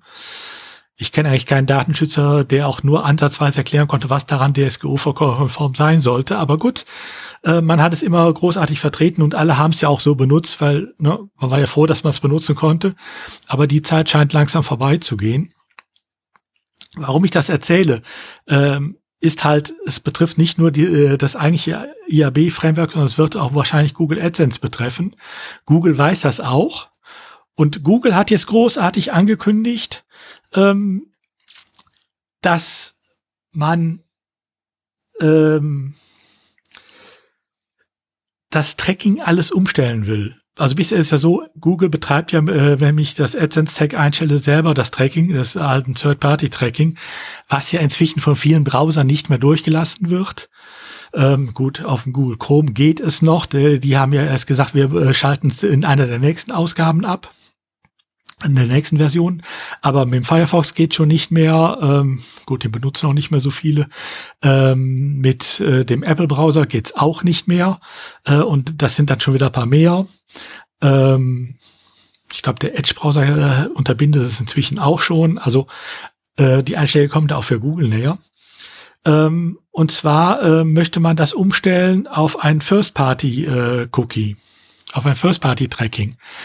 Oder wie Google es sagt, man möchte den Publisher selber und den Verlagen ähm, selbst die Möglichkeit geben für ein besseres First-Party-Tracking. Um es klar zu sagen, Google will einfach, dass die Publisher die Daten selber erheben und sie Google dann zur Verfügung stellen. Das heißt, das Risiko, im Moment ist es ja noch so, das Hauptrisiko ist bei Google und äh, ich habe nur, ich habe zwar auch das Risiko, wenn ihr es einsetze, dass ich vielleicht was einsetze, was so nicht datenschutzkonform ist. Ähm, wenn ich das tatsächlich mitmache, was Google jetzt vorhat, man hat ja auch schon andere Sachen äh, versucht, denk an, äh, denkt an Flock, da haben wir uns vor einem halben Jahr oder einem Dreivierteljahr ja mal drüber unterhalten. Das äh, hat so viel Gegenwind bekommen, das haben sie ja wieder eingestampft. Aber wenn das, was sie jetzt vorhaben, tatsächlich so kommt, dann liegt das volle Risiko nicht mehr bei Google, sondern bei den Publishern, äh, die tatsächlich dann auch Google AdSense verwenden. Und auch das Ding ist, hat mit Datenschutz, wie wir ihn hier äh, in Europa verstehen, nicht die Bohne zu tun. Das heißt, nur eine kurze Vorwarnung an alle, äh, die im Moment noch auf ihren Seiten AdSense einsetzen. Also nicht jetzt selber äh, Werbung machen äh, für ihre Produkte bei AdWords. Das ist eine ganz andere Geschichte, ähm, sondern die, die Google AdSense Werbung nutzen, äh, um ihre eigenen Seiten zu monetarisieren, also indem sie selber die Werbung ausspielen. Äh, wenn diese Änderungen tatsächlich, äh, die Google jetzt angekündigt hat, wahrgemacht werden, spätestens dann solltet ihr euch äh, eine Alternative sorgen weil dann ist es nur noch äh, euer Bußgeld, was dann kommt, nicht mehr das von Google. Ja gut, ich meine, also die Ad AdWords sind jetzt auch nicht mehr so populär, wie sie das früher mal waren. Ne? Also Nein, ähm, einfach weil es zum Teil zu große Schwierigkeiten damit gibt. Dann es ist ja im Moment auch nur noch mit Cookie Banner machbar. Ähm, wo die selbst mit den ganzen äh, Dark Pattern, die versucht werden, die Zustimmquoten wohl trotzdem, äh, gerade auf diesen Seiten, die sehr stark auf Google AdSense und so setzen, also sehr viel Werbung haben, die, eingespielt wird, äh, wo die Zustimmungsraten beim Cookie-Bannern trotz dieser ganzen versteckten äh, Ablehnungsmöglichkeiten nur äh, trotzdem wohl unter 40 Prozent liegen, was so der Erhebungen gibt. Ähm, das heißt, äh, es gibt gar nicht mehr so viel, wo äh, man die Werbung dann auch ausspielen kann. Ähm, das ist ein Riesenproblem im Moment für diese ganze Branche, klar. Ja. Man könnte das Ganze natürlich auch mal anders aufziehen, aber man will ja die Daten haben, weil was man erheben kann, will man auch erheben. Mhm. Auch wenn man es nicht vernünftig nutzen kann. Ja, Ja, so, aber diese, diese, diese Monetarisierung, die früher so stattgefunden hat über, Ad, äh, über AdSense, ist ja dann auch, glaube ich, nicht mehr so enorm. Oder ich meine, du kennst das ja doch eigentlich. Also, dass das jetzt stark zurückgegangen ist von dem, was damals, was da ausgeschüttet wird, oder? Ja gut, ich bin schon länger nicht mehr bei AdSense. Äh, ich habe es dann irgendwann genau aus diesen Datenschutzgründen äh, und auch aus Performancegründen irgendwann aus meinen äh, ganzen aus meiner ganzen Seiten gekickt. Ähm, aber was ich noch von Leuten höre, ist, dass tatsächlich die Erlöse damit in den letzten, ich sag mal, zwei Jahren sicherlich nicht gesteigert wurden. Hm. Im Gegenteil. Ja, ich sehe auch diese Werbung kaum noch, also von daher. Ja, es ist kein Verlust. Hm. Aber es ist halt, das muss man sagen, und deshalb erzähle ich es auch hier, es ist nach wie vor die einfachste Möglichkeit, die man natürlich hat, seine Webseite zu monetarisieren. Ne? Ähm, ich muss einmal mich bei Google bewerben, wenn die Seite angenommen wird, und das werden die meisten, dann bin ich einmal dieses Tag ein. Google macht mir das ja so einfach. Ich muss ja nur noch einen Tag in den Header einbinden. Ja. Äh, und Google sucht sich dann sogar noch die besten Werbeplätze. Aber das war ja eigentlich vom Prinzip her aber auch immer die, die bequemste Lösung, die es da gab. Früher war das ja mal richtig, das gab es das ja überall. Mittlerweile ist es ja dann auch eigentlich viel mehr auch Affiliate-Marketing oder man sucht sich Content-Partner oder sowas. Das also auch viel individueller dann irgendwie läuft, als wie das jetzt früher lief irgendwie, weil das Google Ads, wie gesagt, sich ja dann auch im Laufe der Zeit gar nicht mehr wirklich gelohnt hatte es ist einfach, es war früher, es äh, war lukrativ und es war bequem. Und das ist eine Kombination, die ideal war für viele, ähm, für uns ja auch. Ähm, das ist es heute halt nicht mehr. Ja. Gut, ich glaube, dann war's das mit dem Recht heute, oder hast du noch was, Udo? Nee, das reicht für heute. Alles klar, wunderbar. Ja gut, dann äh, kommen wir wieder ein bisschen zum Thema Technik. Ich gehe jetzt rüber zum Tellerrand und äh, ja, es wird ein, äh, eine neue Version von PHP geben. Eine, die Version 8.1 kommt demnächst ähm, raus und da gibt es unter anderem äh, den Return-Type Never, Enums und so weiter. Es gibt sehr, sehr viele äh, neue äh, ja, Neuerungen an der Sprache. Ich habe euch dann äh, schönen Artikel zu verlinkt, wo das auch ganze, das Ganze mal aufgelistet ist und dann auch mit schönen äh, Erklärung versehen ist, was es da alles neu gibt, was ihr dann in Zukunft in PHP alles neu machen könnt, äh, wenn ihr einen entsprechenden Server dann in Zukunft dann auch habt mit der Versionsnummer. Passt noch ein bisschen auf, wenn ihr WordPress habt und äh, da noch ein paar alte Plugins drauf habt. Es kann halt dazu führen, dass bestimmte Dinge nicht mehr funktionieren, weil es gibt auch noch einige äh, Deprecations, also äh, Veralterungen, Sachen, die halt nicht mehr funktionieren mit der neuen Sprache, die mit alten Versionen noch funktioniert haben. Da kann es dann zu Fehlern kommen und auch zu Fatal Errors ähm, sodass die Seite dann nicht mehr läuft. Also checkt das alles mal durch, wenn ihr dann irgendwann mal umstellen wollt auf PHP 8.1. Ähm, momentan äh, ja, sind wir bei den Release Candidates, das heißt, ihr könnt es testen, aber bitte nicht im Produktiveinsatz. Das heißt, ist bei PHP 8.1 äh, sind auch wieder Sachen bei, die weggefallen sind oder so nicht mehr funktionieren, die unter 8.0 noch funktioniert haben? Oder sind das äh, Sachen, die vorher schon de deprecated waren? Also ich habe mir die Liste nicht wirklich durchgesehen, aber ich gehe schwer davon aus, dass die Sachen, die mit 8.0 eingeführt wurden, in 8.1 nicht wieder abgeschafft wurden. Also es sind schon Nein, nein. Aber mit 8.0 sind ja nicht alle deprecated, äh, schon unter den 7er Version deprecated äh, markierte äh, Sachen auch tatsächlich äh, beendet worden. Also deshalb ja. war für mich jetzt nur die Frage, ist das die gleiche Liste wie bei 8.0 oder hat man noch Sachen so. zusätzlich hinzugefügt? Kann ich dir gar nicht sagen. Das müsste man sich einfach hm. mal im Detail angucken. Also wie gesagt, ich habe das verlinkt und dann gucken wir da mal rein. Also äh, die genaue Liste der Deprecations habe ich mir noch nicht wirklich im Detail angeguckt. Also wie üblich aufpassen, wenn man upgradet. Ja, und dann habe ich noch was mitgebracht. Die DENI kennt ihr ja alle, den äh, Registrar der ganzen DE-Domains, die wir ja alle so gerne benutzen. Ähm, die DENIC äh, bringt auf ihrer Seite äh, immer mal wieder so kleine Statistiken raus. Und ähm, der letzte Artikel, der hat mich dann aufforschen lassen, der heißt Bindestrich ist der Star, wo sie dann berichten, also es gibt inzwischen wohl 17 Millionen DE-Domains. Und von diesen 17 Millionen DE-Domains ähm, sind 9 Millionen Domains, in denen Bindestriche vorhanden sind. Also wp-sofa.de ja, ähm, das ist jetzt zuerst mal nach dem Motto, ja, was soll das? Ähm, was mich daran aufforschen lässt, ist, ähm, man kann sich ja darüber streiten, wie, wie, was ist die sinnvolle Domain, ob mit oder ohne Bindestrich. Ne, da sind wir ja hier etwas anders drauf als zum Beispiel im, Amerika im amerikanischen Raum. Wir schreiben hier wp-sofa.de. Im amerikanischen Raum würde es garantiert heißen wpsofa ohne Bindestrich dazwischen.de.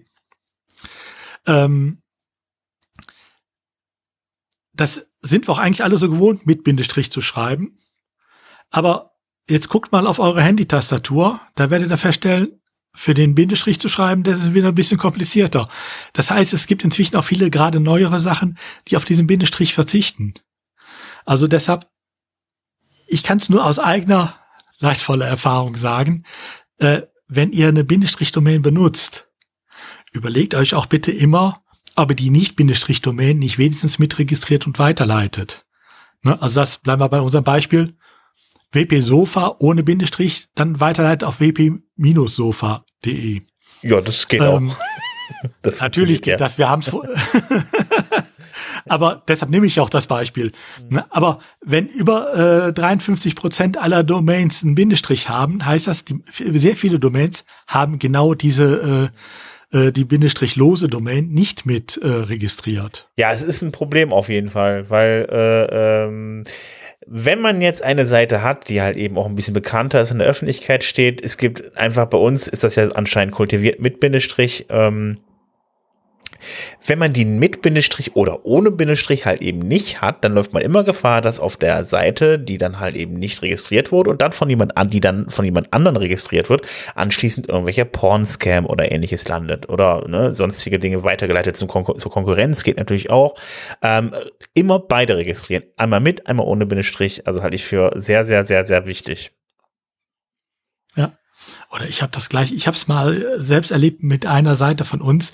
Ich hatte auch nur äh, die Domain mit Bindestrich registriert, weil die ohne Bindestrich, die war schon registriert, aber da war nichts drauf. Die hat irgendeiner sich mal äh, wohl gehortet, dachte, okay, komm, mir reicht die ohne, äh, mir reicht die mit Bindestrich.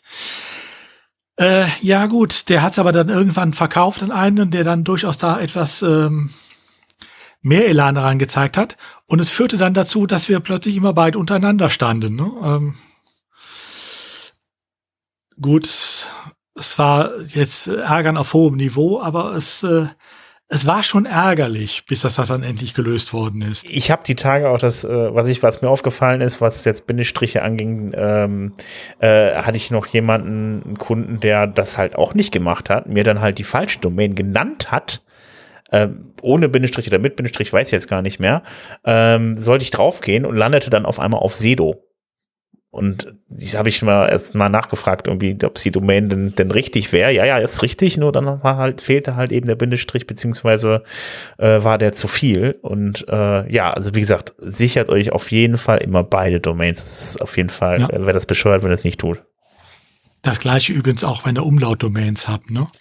Genau. Da ist es sogar noch wichtiger, wenn ihr es zum Beispiel für E-Mail benutzt, weil äh, da funktioniert äh, das IDN-System nicht so hundertprozentig, also das, was die Umlaute ermöglicht. Aber im Endeffekt auch da immer beide. Ja, bei, bei, ja, bei Umlauten kann, bei Umlauten kann man dann immer, äh, kann man eigentlich schon alle vier nehmen. Also einmal mit UE, einmal mit Ü, einmal mit Bindestrich, einmal ohne Bindestrich, dann hat man schon alle vier. Also das bei, bei, bei, bei, bei äh, Umlauten wird es echt ein bisschen blöd, deshalb, also ich versuche mal Umlaute in Domains zu vermeiden, finde ich schwierig. Da sollte man sich dann überlegen, einen anderen Namen zu suchen. Ja, einen anderen eben, Domainnamen. Genau. Ja. Und wegen den, wegen den unterschiedlichen äh, Domainnamen, seid mal froh, dass die WW-Domains dann automatisch mit dazugehören. Weil die musst du ja auch noch bedenken. genau, die Subdomains gehören mit dazu. Jo, Gott sei Dank. Habt ihr Schwein. Genau, dann müsst ihr quasi, müsst ihr alles verdoppeln, weil immer noch, es gibt noch Leute, die WW, weil erst wenn WW davor steht, wissen normale Menschen, dass eine Domain gemeint ist. Ist jedenfalls die Auffassung, war jedenfalls die Auffassung vor zehn Jahren im Printbereich, dass man quasi immer WW davor schreiben muss, dass Leute wissen, ach, du meinst eine Internetadresse. Ähm, ja, um jetzt mal ähm, von dem. Wobei das übrigens äh, heute ähm, noch so ist, ne? Also ein ganz simples Beispiel hier, äh, wir sitzen, äh, Sven ich sitzen ja hier in Nordrhein-Westfalen und Nordrhein-Westfalen hat ein ganz einfaches Domainsystem. Die haben nrw.de oder land.nrw funktioniert genauso und wenn du dann auf eine Landesbehörde willst, gibst du einfach nur den Namen der Behörde ein, .nrw.de. Landest dann aber im Nirvana, weil zu der Behörde kommst du nur, wenn du dann als vier, äh, vierte Level äh, Domain noch www davor setzt, also www.behörde.nrw.de. Okay. Das ist manchen halt nicht auszutreiben. Ja, irgendwann vielleicht. dass sie überhaupt direkte, harte Adressen im Browser eingibt und nicht alles googelt, ist echt weird. Aber wir sind schon ein bisschen rückständig, tut mir leid. Es gibt Leute, die googeln Google. ja, aber das passiert auch aus Versehen, wenn du oben Google reinschreibst in deine Adresszeile und gibst nicht de oder .com hinten an, dann landest du bei Google auf der Google-Suche mit Google. Ja, jetzt, jetzt wisst ihr alle, warum quasi die ganzen Browser sofort mit einem Such, mit einem Suchfeld anfangen und warum die URL, die, die Adressleiste oben dann von den Browsern umfunktioniert wurde als Suchleiste, weil die Leute gemerkt haben, die Leute googeln ja eh alles. von daher wurde das einfach alles umgestellt. Um jetzt mal von diesem, von diesem Domain-Namen, äh, äh, Ding wegzukommen, mal was anderes, dass wir auch, dass ihr auch mal merkt, ja, wir haben so einen, wir haben so ein, so ein, so ein, ähm, ähm, komisches Verhältnis zu Elementor, aber wir, wir nehmen auch wahr, dass das jemand benutzt. So, um euch mal zu zeigen, wie wahr wir das nehmen, hier der Hinweis. Es gibt, wir haben ein, ein, ein Buch, ein E-Book gefunden. Ein E-Book wurde uns, an, uns herangetragen, wo es eine praktische Anleitung für Elementor Pro kostenlos auf Deutsch gibt. Wow. So, auf jeden Und das Fall. auch ähm, noch aktuell.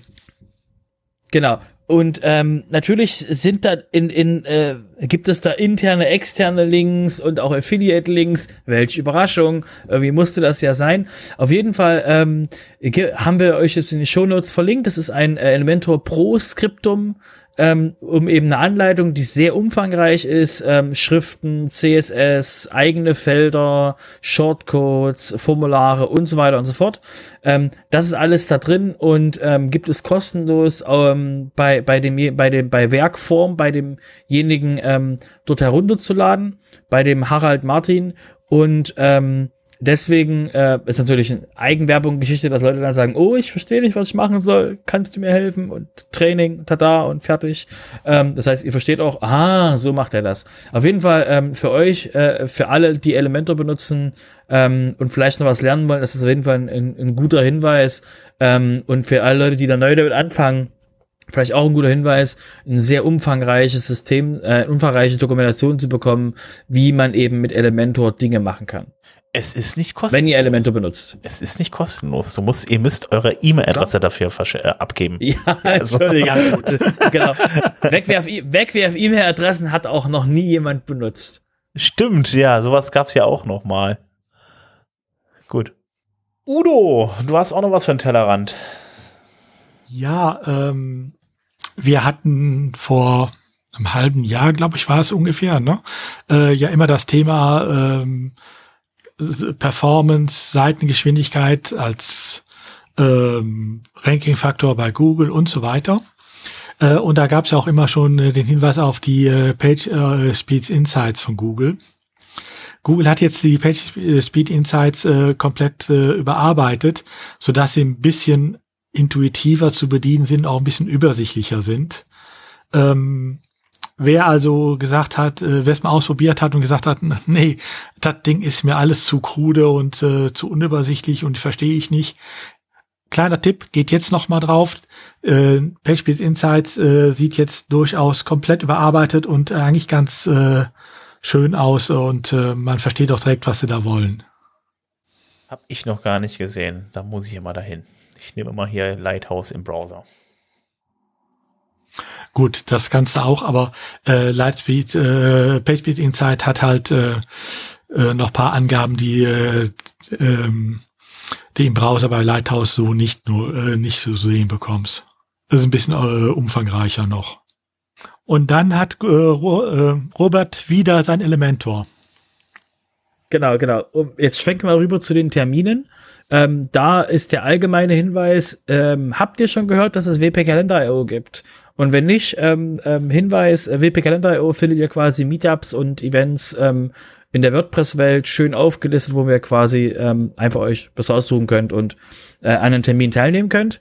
Und äh, weil wir eben ähm, darauf hinweisen wollen, dass wir eben nicht äh, äh, Elementor ähm, ähm, links unten liegen lassen, der Hinweis hier, ähm, dass eben ähm, es einen Elementor Community Tag gibt. Am 18. November ist der. Und der findet ähm, um, ich glaube, es war 17.45 Uhr oder sowas, ähm, deutsche Zeit findet der, findet der statt. Geht so, geht so um ähm, ja, 18 Uhr oder sowas, geht das los. Ähm, aktuell ist es noch, ähm, glaube ich, äh, müssten noch Möglichkeiten sein, dass man eben da reinkommt. Und ähm, die haben da eben vers verschiedene Sessions ähm, zum Thema Learning by Doing, ähm, Performance, natürlich auch Erklärungen, wie man in, mit WordPress und Elementor Dinge macht. Völlig überraschend. Ich weiß, ihr seid jetzt perplex, dass sie sowas haben. Auf jeden Fall ähm, allgemeine Dinge über, ähm, über eben ähm, wie man eben Feedback von, von Kunden bekommt, also allgemeine Dinge, die nichts mit Elementor zu tun haben und eben ähm, Designprozesse und anderes und eben dann explizites Arbeiten mit Elementor. Das heißt, wenn ihr da noch nichts vorhabt, am, am 18. ist es auf jeden Fall, und falls ihr Elementor benutzt, auf jeden Fall ein guter Weg, da nochmal ähm, ähm, reinzuschauen. Aktuell haben 1000 Menschen für diesen Event aktuell zugesagt. Genau, und vom Elementor kommen wir zum, äh, zum sogenannten WordFest.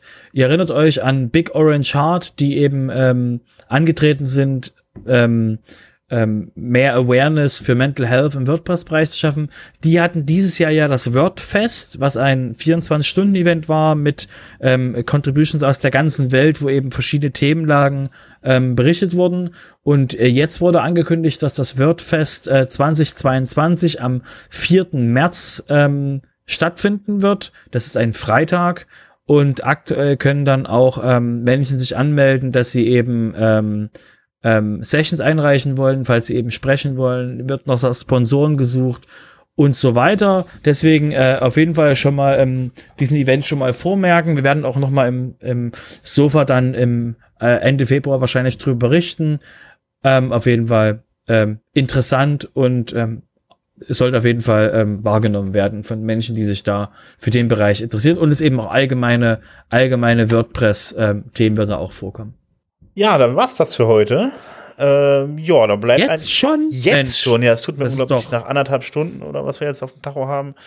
Äh, ja, haben wir, haben wir fertig. Genau. Ähm, bleibt eigentlich noch zu erwähnen, wenn ihr Fragen habt, wenn ihr uns Vorschläge machen wollt, wenn ihr ein paar Ideen habt oder ähnliches oder Kritik oder äh, was auch immer ihr wollt, kommt bei uns in Discord unter wp-sofa.de-discord, werdet ihr automatisch weitergeleitet äh, zu unserem Einladungslink, dann könnt ihr dann einfach dazu stoßen. Ansonsten könnt ihr uns natürlich ähm, auch auf Twitter finden, wenn ihr nach wp-sofa sucht oder äh, ja, ansonsten, ja, zuletzt freuen wir uns natürlich dann auch auf eine Bewertung bei iTunes. Ähm, die hilft uns natürlich ein bisschen weiter und ähm, ja, ich würde sagen, wir hören uns wieder ja, in 14 Tagen. Bis dann. Ciao. Bis dann. Tschüss.